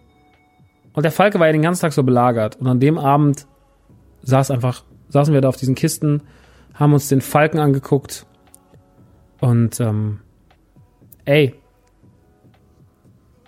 da war niemand und wir haben alleine mit dem Falken da gehockt. Vor dem beleuchteten, schönen Falken. Das Bild habe ich auch auf Twitter gepostet. Und ey, das war wirklich die perfekte, der perfekte Abschluss für diesen perfekten Tag. Ähm, das war wirklich großartig. Und auch wenn ich jetzt die Tage wir durcheinander erzählt habe, so habe ich es ein bisschen nach Highlights gegliedert. Und Galaxy Edge, der ganze Tag in den Hollywood Studios, Rise of the Resistance, das ganze Erlebnis von diesem pa von dieser von dieser Attraktion, die Liebe zu sehen, die man da reingesteckt hat, die hat mich echt zu Tränen gerührt und ich fand wirklich das ähm, ich meine, ich bin ein Fan von Konsum, ich bin ein Fan von Popkultur und da kommt natürlich alles zusammen. Aber ey, das war einfach nur das war einfach nur Perfektion. Das war einfach nur ein riesiges Danke, das war einfach nur schön, dass ich das erleben durfte. Und äh, allein dafür, für diesen letzten Moment nur da zu hocken, leicht ein Sitzen aus der Kantina, äh, mit einem Kumpel zusammen, Merchandise in Tüten neben einem und auf den Falken zu starren, während niemand da ist. Und es ist einfach mal ruhig. Es war einfach komplett ruhig in diesem Park. Dafür hat sich das alles so krass gelohnt. Dafür hat sich das, jeder Cent hat sich so krass gelohnt. Mhm. Mein Fazit ist, dass Galaxy's Edge jede Sekunde wert war und jeden Cent wert war die Hollywood Studios sind großartig, Animal Kingdom ist toll, Magic Kingdom ist sehr, sehr, sehr, sehr, sehr schön, aber tatsächlich äh, absolut, absolut kann man auch nach Paris fahren. Und Epcot ist, glaube ich, dann erst wieder sexy, wenn die, wenn es äh, wenn's einigermaßen neu hergerichtet ist und ein paar Sachen da mal verschwunden sind. Es sind jetzt ein paar Sachen in der Mache. Äh, zwei Attraktionen sind in Epcot gerade werden gebaut, plus noch andere viele Baustellen, die noch nicht benannt sind, was das eigentlich sein soll. Ähm, es gibt äh, die neue Attraktion hier zu, ähm, zu, zu Tron kommt was ähm, ins Magic Kingdom. Also es wird auf jeden Fall neuen Stoff geben und ich bin mir der großen Überzeugung, dass ich nicht das letzte Mal in Orlando war. Ähm, mein Ziel ist es aber, so über die nächsten Jahre auf jeden Fall noch die anderen beiden Disneyländer zu sehen, nämlich Tokio, also Japan und äh, Anaheim. Und ähm, dann auch, dann auch, ähm, wenn sich's mal ergibt, hoffentlich bald ähm, den Nintendo Park zu sehen, Super Nintendo Park in den Universal Studios in Japan, der ja ähm, ähnlich wie Galaxy Edge auch äh, ein, an, eine Anbindung an die Universal Studios ist und mit aktuell drei geplanten Rides, dem Donkey Kong Ride, Yoshi's Island und Mario Kart daherkommen soll, äh, lohnt sich meiner Meinung nach ab dem Zeitpunkt, wo Donkey's, Donkey Island da ist, weil Donkey Island einfach wahnsinnig wird. Ähm, das ist das nächste Ziel, der Nintendo Park. Äh, Im April, Ende April bin ich nochmal äh, vier Tage in Disneyland Paris. Äh, das wird jetzt auch regelmäßiger passieren, habe ich mir vorgenommen, einfach weil es, ähm, weil ich das liebe und ähm, weil es immer Spaß macht und weil es immer schön ist und weil es mir immer gute Gefühle gibt. Und ähm, ich jetzt, wo ich doch die ganzen Wege weiß und wie groß dieses Gelände ist, also mit 22.000 Hektar oder wie viel es hat, hat ja Disneyland äh, Amerika Orlando. Ähm, ist es auch ganz cool zu wissen, dass es das Ganze auch ein bisschen kompakter gibt. Ich meine, Disneyland ist ja immer noch groß in Paris, ist ja immer noch riesig. Und die Studios haben so ein paar Macken, ja. Die blöde Studio-Tour ist absolut veraltet. Jeremy Irons ist da, glaube ich, 20 in der Präsentation, die er hält. Ähm, der Rock'n'Roller Coaster ist zu.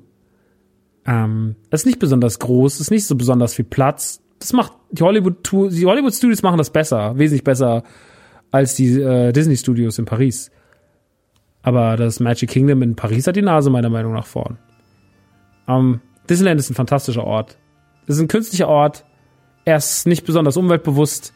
Ähm, es ist nicht besonders hilfreich für das, was gerade vielleicht auch in der Welt äh, falsch läuft.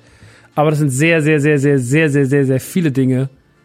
Ähm, und ich genieße es dort Spaß zu haben und das ist einfach für mich mein Eskapismus findet dort statt. Ähm, Orlando war ein großartiger Trip. Ähm, ich bin mit vielen Erfahrungen da rausgegangen. Ich bin mit einem neuen Kumpel rausgegangen. Ähm, mit wahnsinnig viel Spaß, mit schönen Geschichten und mit einer der schönsten Star Wars Erfahrungen, die ich in meinem Leben gemacht habe, ähm, die mich zu Tränen gerührt hat. Und mir ist dann auch wieder klar geworden, Star Wars ist für mich auch wenn mich Rise of the Resistance, äh, Rise of the Skywalker, Rise of Skywalker, sorry, es ist zu viel Rise in letzter Zeit. Ich esse auch ganz gern mal einen Reis, gell? Ähm, Rise of Skywalker nicht mein Favorit war. Allein die Liebe zu Mando, allein die Liebe zu diesen. Es ist halt schon mein Lieblingsfranchise. Ich liebe die Ghostbusters, ich liebe die Turtles, ich liebe Nintendo und so weiter und so fort, aber am Ende des Tages ist es halt Star Wars was immer noch mein, mein, mein, mir die Tränen in die Augen schießen lässt, wo ich bei gewissen Merchandise-Artikeln dumm werde, ähm, was mich einfach so krass emotional berührt, wenn nur der erste Ton der Musik kommt. Auf dem Level kann es nur Star Wars. Und so wird es wahrscheinlich auch immer bleiben. Da wird nichts mehr kommen, was noch größer wird. Ihr kennt es vielleicht von Harry Potter, ihr kennt es vielleicht von Herr der Ringe, ihr kennt es vielleicht von Fortnite, keine Ahnung. Ich kenne es von Star Wars. Star Wars ist meine größte Liebe in der Popkultur, die bleibt sie auch. Und ähm, ich finde es schön, dass, äh, dass man das lieben darf und lieben kann und dass die so viel für einen machen und ähm, ich mich als Fan so oft von denen ernst genommen fühle. Ob das jetzt bei Mando ist, ob das jetzt bei Episode 8 ist, ich weiß, da gehen die Emotionen auseinander, aber ich fühle mich da sehr ernst genommen. Oder ob es jetzt bei sowas ist wie dem Galaxy's Edge Park.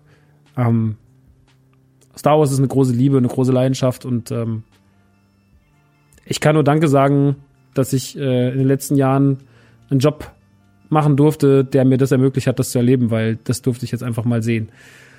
Ähm, weil ich hier mit dem Quatsch Geld verdiene und weil es auch was bringt, wenn ich drüber rede. Ähm, und das war jetzt alles sehr teuer und deswegen gehen wir jetzt auch mal weg von der emotionalen Schiene. Vielen Dank fürs Zuhören. Vielen Dank, dass ihr es möglich gemacht habt, dass ich da war. Ähm, und ja, das war's. Wenn ihr immer noch Ideen habt für Patreon-Formate, schreibt sie doch mal unter den Post auf Instagram zur letzten Folge. Das war die mit äh, Journey to a Savage Planet und äh, Kentucky Zero, Kentucky Road Zero auf dem Cover. Ähm, schreibt da noch was drunter. Weil wir wollen ja mal das Patreon hier ein bisschen hochpeppeln mit ein bisschen äh, geilem Material, damit ihr auch noch schneller sagt, so dem Maxi, da join ich doch mal auf dem Discord und so. Da komme ich mal vorbei. Dem tue ich auch mal ganz gerne mit drei Dollar was Gutes, weil der Gute, der fährt ja anscheinend so gerne Vergnügungsparks. Da muss der ja irgendwie Geld verdienen, sonst wird der ja arm. Ähm, so ist er nämlich. Äh, Patreon.com slash Cave. Ich freue mich über Support. Äh, ihr könnt dort auf den Discord kommen und sehr nette Leute treffen, die sich letztens, wie gesagt, sehr, sehr nett getroffen haben in, äh, in Aschaffenburg. Äh, eine wahnsinnig liebe Community. Ähm, ähm, ihr könnt äh, dort Folgen früher hören und ihr könnt vor allem dem Chef was Gutes tun. Und wenn ihr mir noch sagt, was ihr noch als Sonderformat haben wollt, könnt ihr sogar noch ein geiles Sonderformat abstauben. Bald, coming soon. Verspreche euch. Nun gut, ähm, das war's jetzt erstmal. Es war eine sehr lange Folge, aber es war auch ein sehr langer Trip. Es gab sehr, sehr viel zu erzählen. Es war sehr schön. Und jetzt verabschiede ich mich und schicke euch in den Tag, in die Nacht, in was auch immer Habt eine gute Zeit und äh, wir hören uns ganz sicherlich bald wieder in zwei Wochen schon mit Folge 20. Bis dahin habe ich euch lieb. Ciao.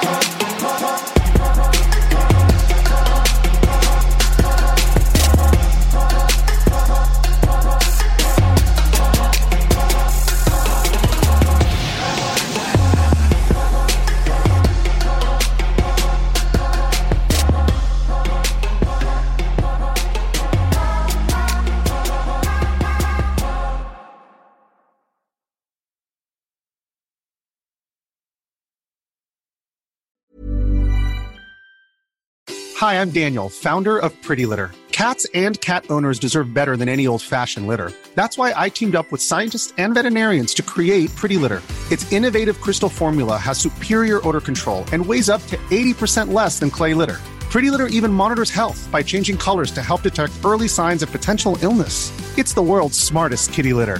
Go to prettylitter.com and use code ACAST for 20% off your first order and a free cat toy. Terms and conditions apply. See site for details.